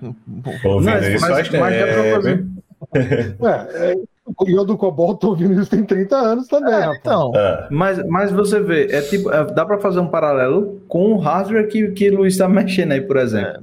Apesar de, de ser um hardware que pouca gente usa, tem gente como o Luiz, que tem, tem até tem uma comunidade de galera que pega esse hardware, reconfigura todinho, e esse, e esse hardware não morreu, tá ligado? Uhum. Ele, por exemplo, esse, esse negócio dele fazer um controle que, que é pa, que usa o modelo original, mas que tem as tem configurações modernas, tal, e que foi ele que fez. Isso mostra que, por Mas exemplo, tem linguagem hoje que o cara que o cara escreve. Não, mas aí você pensa o São seguinte, nichos, são nichos. É, é um nicho. É, exatamente. Mesma coisa com videogame, mesma coisa com... Vai ter um cara que mostra programa em Fortran. Vai ter um nicho, vai ter um clube, Uhum. vai ter uma página no fã, um fã clube lá, um homepage. É, que- é que nem música, tá ligado? É, pô. Tem gente aí que escuta Duran Duran até hoje, tá ligado? Qual o problema? Então, eu, eu escuto também. Só que, tipo, no- o mercado É. seguiu, entendeu? O mercado já tá em outra coisa. Já, né, tipo, É avançou porque e tal. as necessidades é, são outras, né? Tipo, É, quando você vai criar do zero agora, você não, você não cria em COBOL. Mas você cria numa linguagem que daqui a 30 anos pode ser que, não, exatamente. que, que Exatamente. ninguém use. E aí vai passar é, para outra coisa. é assim que funciona, tá ligado? Foi a visão na época do COBOL. Você tinha várias linguagens concorrentes. Qual é a linguagem mais propícia para fazer o que a gente quer fazer? COBOL. Faremos em COBOL. Né? Não quer dizer que vai durar para sempre, não vai. Mas é um nicho que vai persistir durante muitos anos até ser morto de vez, até se extinguir. Né? E sempre vai ter um tarado que vai querer falar latim ainda. É verdade. Né? Eu Inclusive, tem vários falar- canais de- no YouTube que são de gente que fala latim. Tem, acho que eu, tem uns Ah, três, assim, que eu acompanho. Esperanto, pô. É, Esperanto. Esperanto. Já tem filme em Esperanto, de- pô. Esperanto. Hoje eu quero a distância, eu queria aprender inglês. Eu só falo abobrinha. Né? Então, já quis aprender Esperanto, já quis aprender russo. Eu tenho aqui livro de russo, Nossa. é fácil, quer? É Russo sério. é fácil. É, é muito Eu fácil vou ter mesmo. que aprender, aprender francês pra saber o que, que, eu- o que, que o meu time tá falando pelas minhas costas. Eu, eu senti eu- que eles vão. Eu, eu falo e o pessoal, às vezes. Vou derrubar um, vou derrubar um negócio aqui. Eu falo, eu falo verdade, rapaz. Eu tenho essas coisas aqui, cara. Não dá nem para discutir, velho. Ó,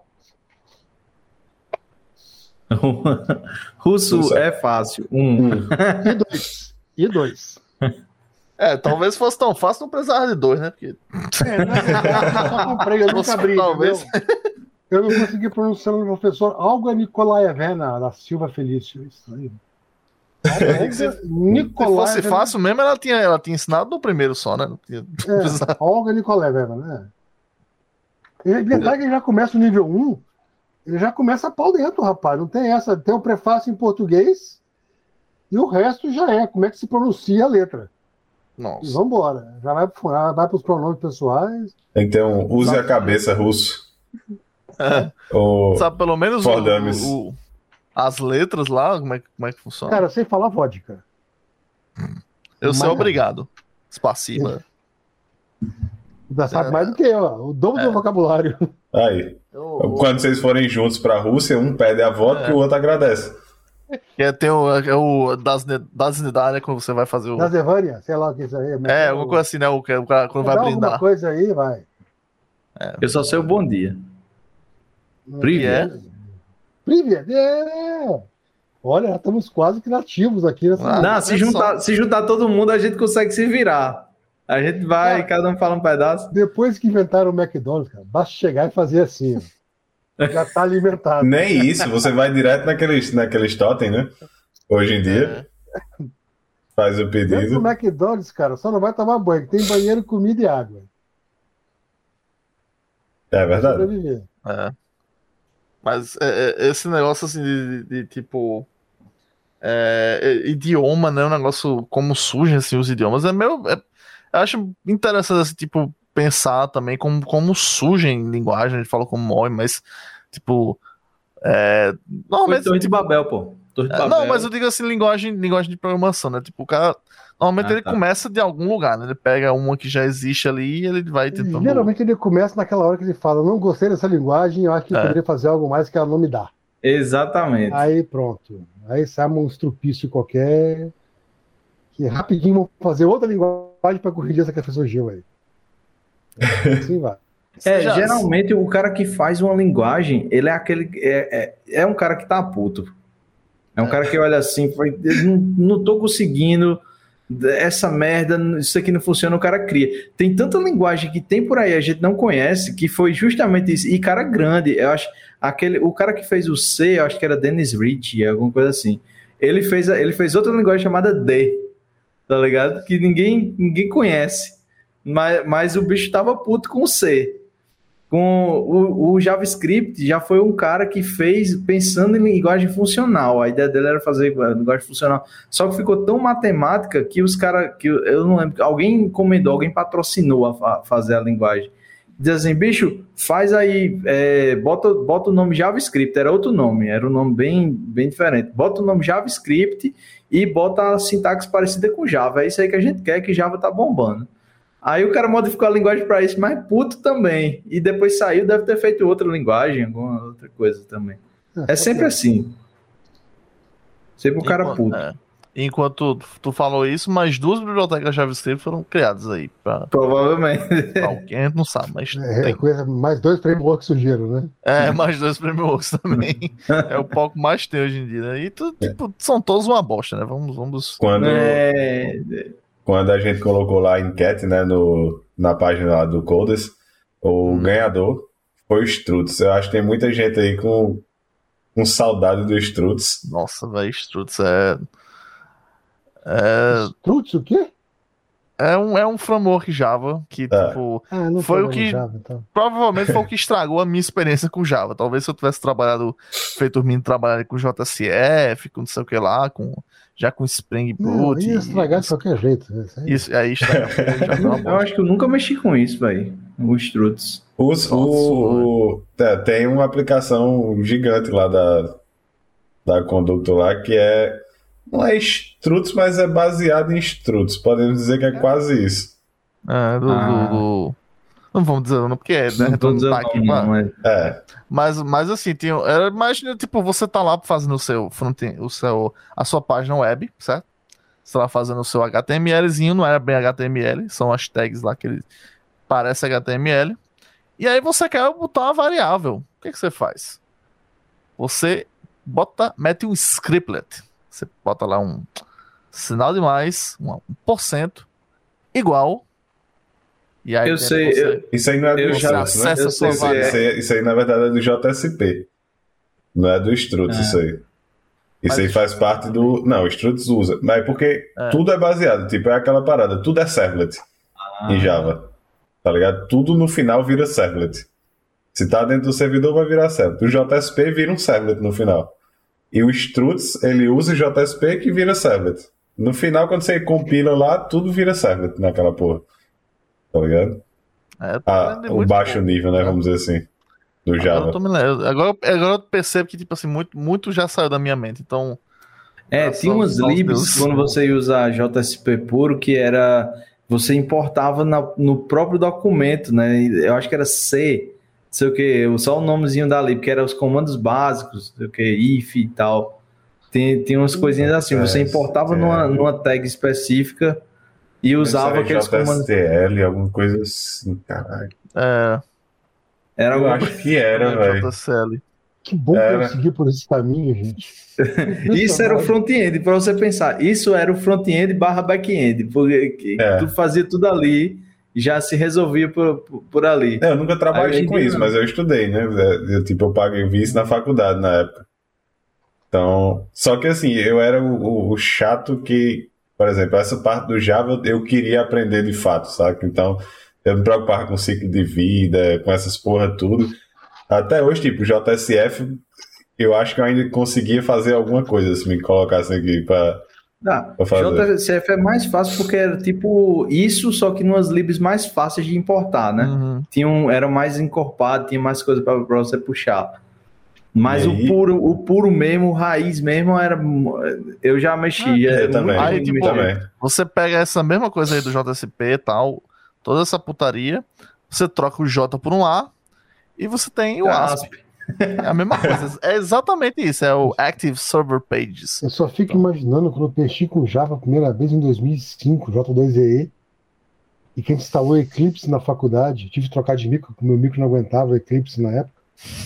Né? Deixa eu te dizer, deixa eu te dizer, É um ainda é assim. É, eu sei. O Eclipse não documentado, porque você vai no Wikipedia, ele é anterior à versão que existia, que era a primeira, foi a, qual foi a primeira que teve? Qual foi o primeiro planeta que saiu de Eclipse? Eu que não- usava É. foi antes do primeiro planeta sair ainda. Eu acho que era uma versão beta, tão ruim que era. cara. Em 2005, qual que bombava? Não sei. Não faço ideia, velho. Eu acho que É porque era. em 2005 devia ser o quê? Java Eu acho que era Mars. 3. Não, Não, Mars é mais Mars. novo. Não, eu é ver, novo, pô. Isso aí é o que? A versão do Eclipse? Aham. É, só- é, é, é, é- é mais fácil tentar ver pelo Luna. Java. Não, Luna também já era muito mais novo. É, então, eu trabalhei o no Luna é mais Luna, novo. 2013, 2000, alguma coisa assim. Ó, eu usava em 2005. A primeira versão foi a Calixto, de 2006. Ah, Calixto. Eu, fico eu lembro que a gente dizia que ia sair a versão Eclipse Erivan. Era um nome assim, aleatório. É. Eu fico imaginando que versão é essa que eu usava. Que cachorro doido que eu peguei. Ah, eu já peguei esse Europa. Eu já, eu Da já Europa também. nesse. Antes do Europa foi qual? era Calixto. Era o Calixto? Eu, lembro, eu acho que eu Olhei lembro aqui. também. Eu não lembro se eu comecei na Europa, então, ou se foi nesse. Que eu acho que eu lembro quando eu, eu comecei a usar esse Europa. Eu não sei se. Caramba, é o cara se sentir muito velho, pô. Olha esse, tu vai lembrar o nome, velho. Ganymede. Ganymede, Era o- Tu lembra? Galileu. Galileu. Galileu, Juno. lembro. Caramba, velho. É história. aí. isso. É. Hoje em dia ninguém usa Eclipse mais, né? Agora é intele... se você abre um tutorial e tem alguém usando Eclipse, você já fecha o tutorial. É velho, né? O Não, tutorial mas o antigo. IntelliJ é caro, né? Não, é de graça. E é cara, mas ninguém usa, ferramenta Intelligent é de graça, pô. Copérnico. Ah, você quer Pra Java, IntelliJ é de graça. É, tem o community. Tem o community. Entendi. Você falou Só- em Galileu, eu lembrei de uma ferramenta chamada Copérnicos agora. Nossa. Copérnicos. Era era de quê? É, é software de busca. O que acontece? Em 2001, eu tinha o Google já como base de pesquisa, se não me engano, que não era muito forte. Você tinha o Alta Vista, você tinha o Yahoo, você tinha o KD, Vista. você tinha o Webcrawler, tinha o Nicos FTP, tinha mais um monte aí, tá? E você tinha que sair pesquisando em todo mundo, até achar o que você queria, porque as bases não eram tão boas. Aí tinha o Copérnicos, que você falava quais os search engines que você queria usar e quais as palavras-chave. E ele categorizava por relevância, cruzava entre eles, se as páginas batiam para trazer as os tópicos mais importantes na época, para legal. facilitar. É, é muito bom. Em 2001 isso aí, nunca mais achei. Depois Não, que o Google explodiu, né? Ah, ter- é, Pra mim, a É, melhor ferramenta de busca é o Let Me Google That For You. Não existe Não, ferramenta melhor do que essa. Foi, o, foi a Frog Finder. Deixa eu acho aqui. Frog- acho que foi Frog Finder. Frog Finder eu não conheço. O Let Me Google That foi eu, para quem não conhece, é, ele, ele gera uma animação ensinando a buscar no Google. Então, por exemplo, alguém chega com alguma pergunta, ei, como é que faz isso? Aí você vai no Let Me Google That For You, e aí você diz, você faz a busca, ele vai gerar um link, você manda esse link para essa pessoa. E a pessoa clica no link, vai aparecer uma página do Google, o, o, o, o mouse vai lá, clica no negócio, digita, buscar e aparece o negocinho. Viu como é fácil? Tipo, na cara da Achei. pessoa. Achei a página. É frogfind.com. Frogfind.com. É. Acho É um sapo. símbolo- É, é tipo aí, frogfind.com. Qual é a vantagem do frogfind.com? Isso aqui foi um maluco entusiasta que gosta de micro antigo também, que salvou a pele de quem usa o Windows 3.11 com o Netscape Navigator. Né? O Netscape Navigator não funciona mais hoje em dia devido aos SSLs da vida e tudo mais. Né? Nem o Google funciona. Aí o cara fez um Search Engine que é só um front-end, que é HTTP mesmo, purão, que retorna o resultado em HTML velho, só para o pessoal poder acessar de Netscape Navigator, ficar clicando e pensando em estar navegando na web. Caramba, velho. Porque pra você ver. o, o meu Pentium 66 tem uma NE 2000 compatible. Ah, Só pra navegar. um- uma, uma coisa que eu tava, tu tava falando agora do Netscape, tá? eu, eu lembrei. Tu lembra do Mosaic? Sim, anterior a ele. Teve o NSSA Mosaic antes do Netscape. Pronto, Eu é usava uma, também. Eu é tenho uma aqui em coisa- casa, depois se você quiser. uma curiosidade interessante que, tipo, olha a informação pra vocês aqui, um pedaço de trivia da internet. Que é, o- um dos primeiros navegadores que existiram foi esse Mosaic, né? Que era um projeto da universidade lá nos Estados Unidos, se não, não me engano. E aí, tipo, uma outra galera de um outro, não sei se não lembro agora de onde, começaram a se reunir para criar um, um navegador que eles, o nome, o primeiro nome foi que eles colocaram assim no, no protótipo foi Mosaic Killer, que depois virou o Netscape, mas, mas que deu origem, né? Tipo, o Famoso. projeto, o pessoal saiu depois do Netscape e virou o Mozilla. Na verdade, o finalzinho do Netscape, quem dava manutenção até a morte era o pessoal da Mozilla já. As últimas versões do Netscape foi a Mozilla que lançou. Então, ó, pra quem não sabia aí, o nome Mozilla vem de Mosaic Killer. Ah, tá vendo? Você ia viver sem essa informação, cara. Mais uma informação dessas Mas que. informação hoje, hoje tá complicado. Amanhã já esqueci. Mas eu acho que com essa informação a gente já pode começar a caminhar aqui para nosso nossa, nosso final de episódio. Hoje foi um episódio com muito, muito conteúdo, né? Muita coisa aí para quem não, para quem é da geração 2000 para cima aí não sabe nem o que é isso, vai sofrer para entender. E os caras estão velhos, né? Já estão com 21 anos, esses caras, pô, de 2000. É isso que eu tô dizendo. Tem gente assim no meu né? time, pô, trabalhando comigo. Cara, É eu- isso aí. o meu time, o meu time, quer dizer, meu time tudo bem que o pessoal só fala inglês, né? Ninguém vai assistir aqui porque, né? Mas os cabas são tudo tipo 19, 20, só tem estagiário, tá? ligado? É tudo 2000. Caramba. É tudo geração 2000. Né? Então, foi isso. Senti É. suspiro.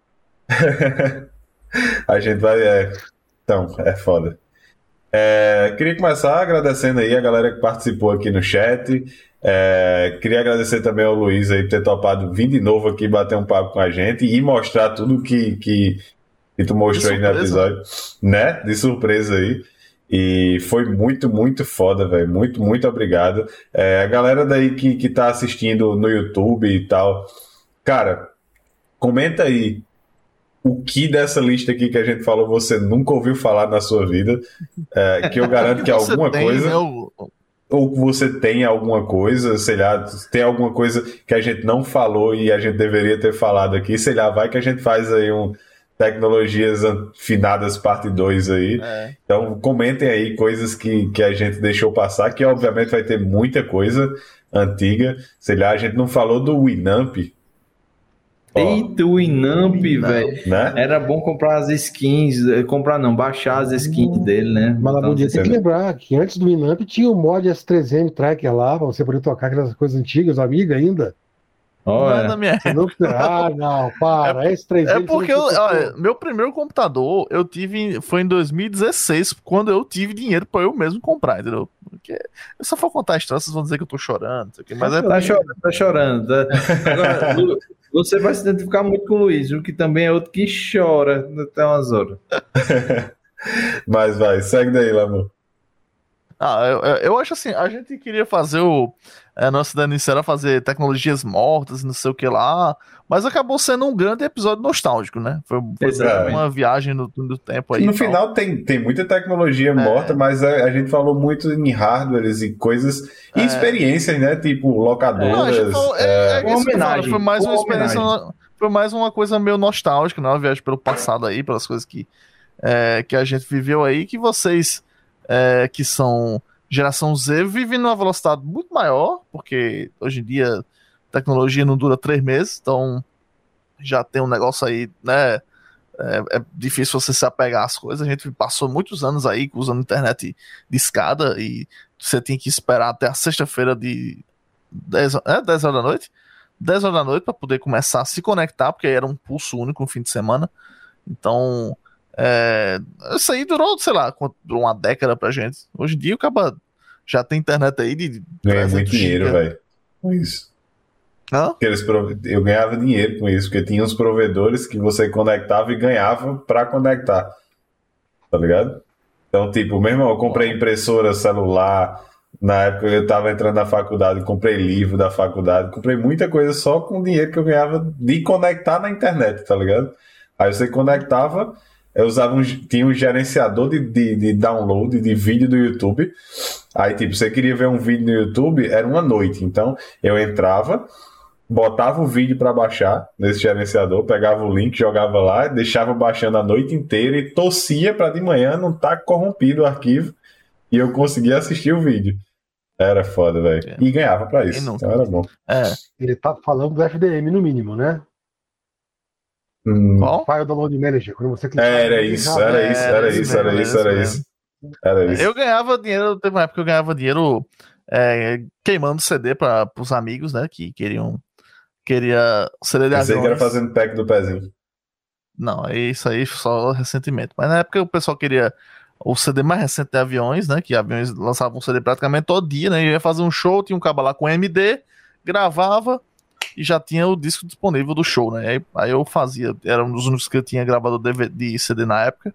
Aí o pessoal me pagava um dinheirinho ali eu fazia o CD pro pessoal. É, mas enfim, foi, tivemos essa viagem aí pelo túnel do tempo, espero que vocês tenham curtido. Muito obrigado ao pessoal. Hoje, hoje o chat aí deu uma. Não participou tanto, mas o pessoal tava meio agressivo, né? O pessoal falando do, do Tazo aí, do, da, dos caça-níquel de cabaré. Realmente, é. Falando que tinha um esquema pra ganhar, não sei, não, não, não frequentava.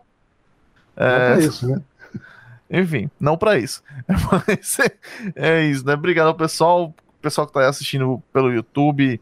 É, que vai fazer o serviço daqui a pouco. O pessoal que tá assistindo aqui com a gente, se ainda não tem é, o seu Prime, deixa o Prime com a gente, etc.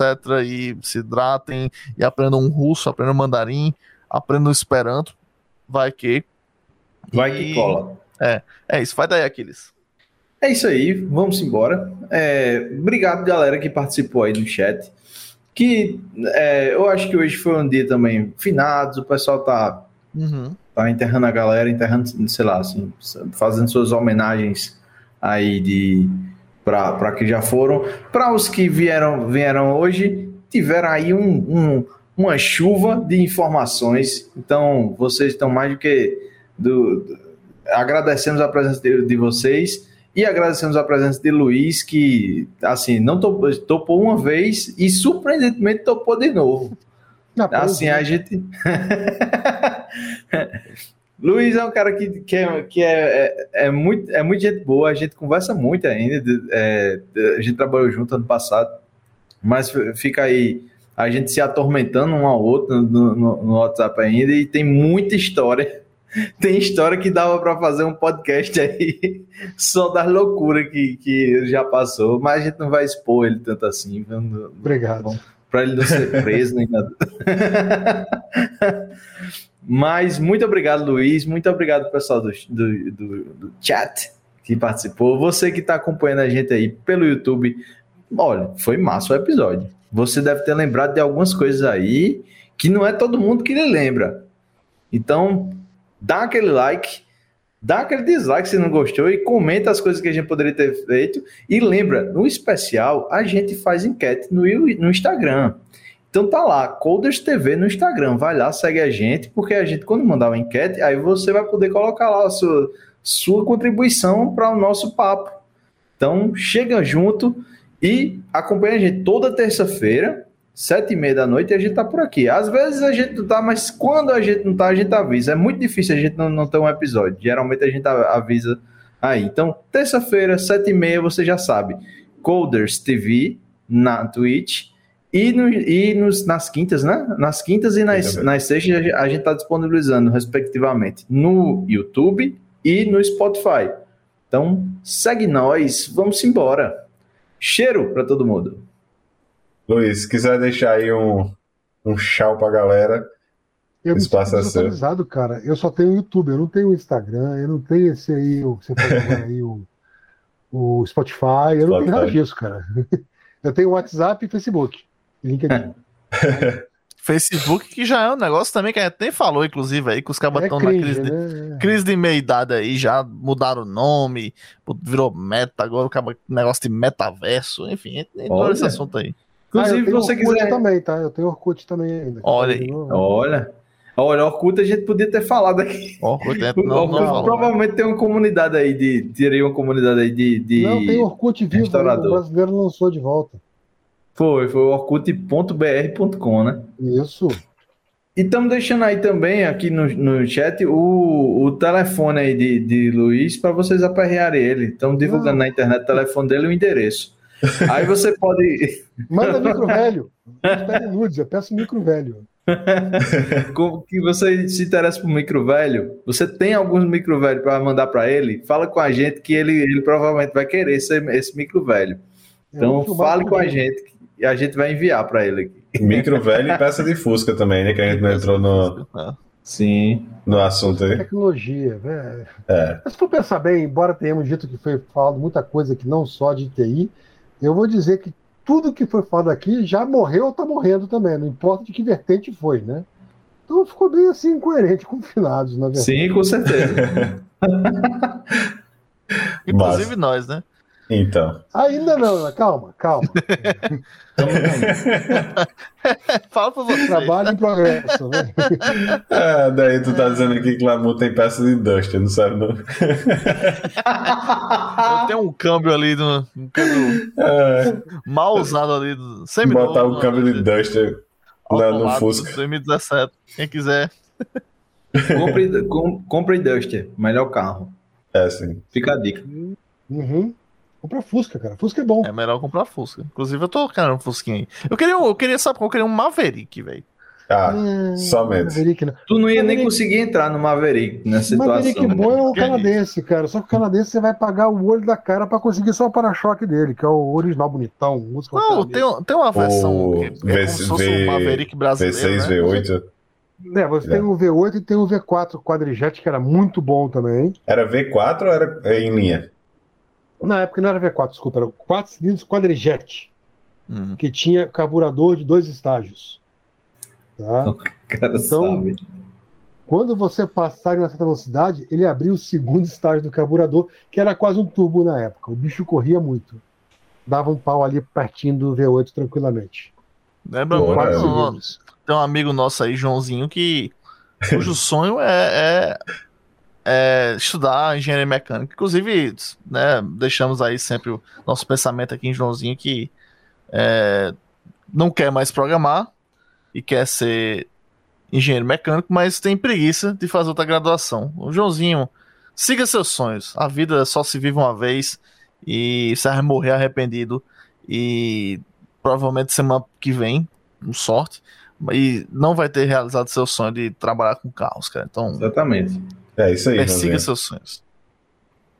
É. Bom, com essas palavras motivadoras aí, vamos seguindo. Então, valeu, pessoal. Muito obrigado pela participação de todos e até a próxima terça.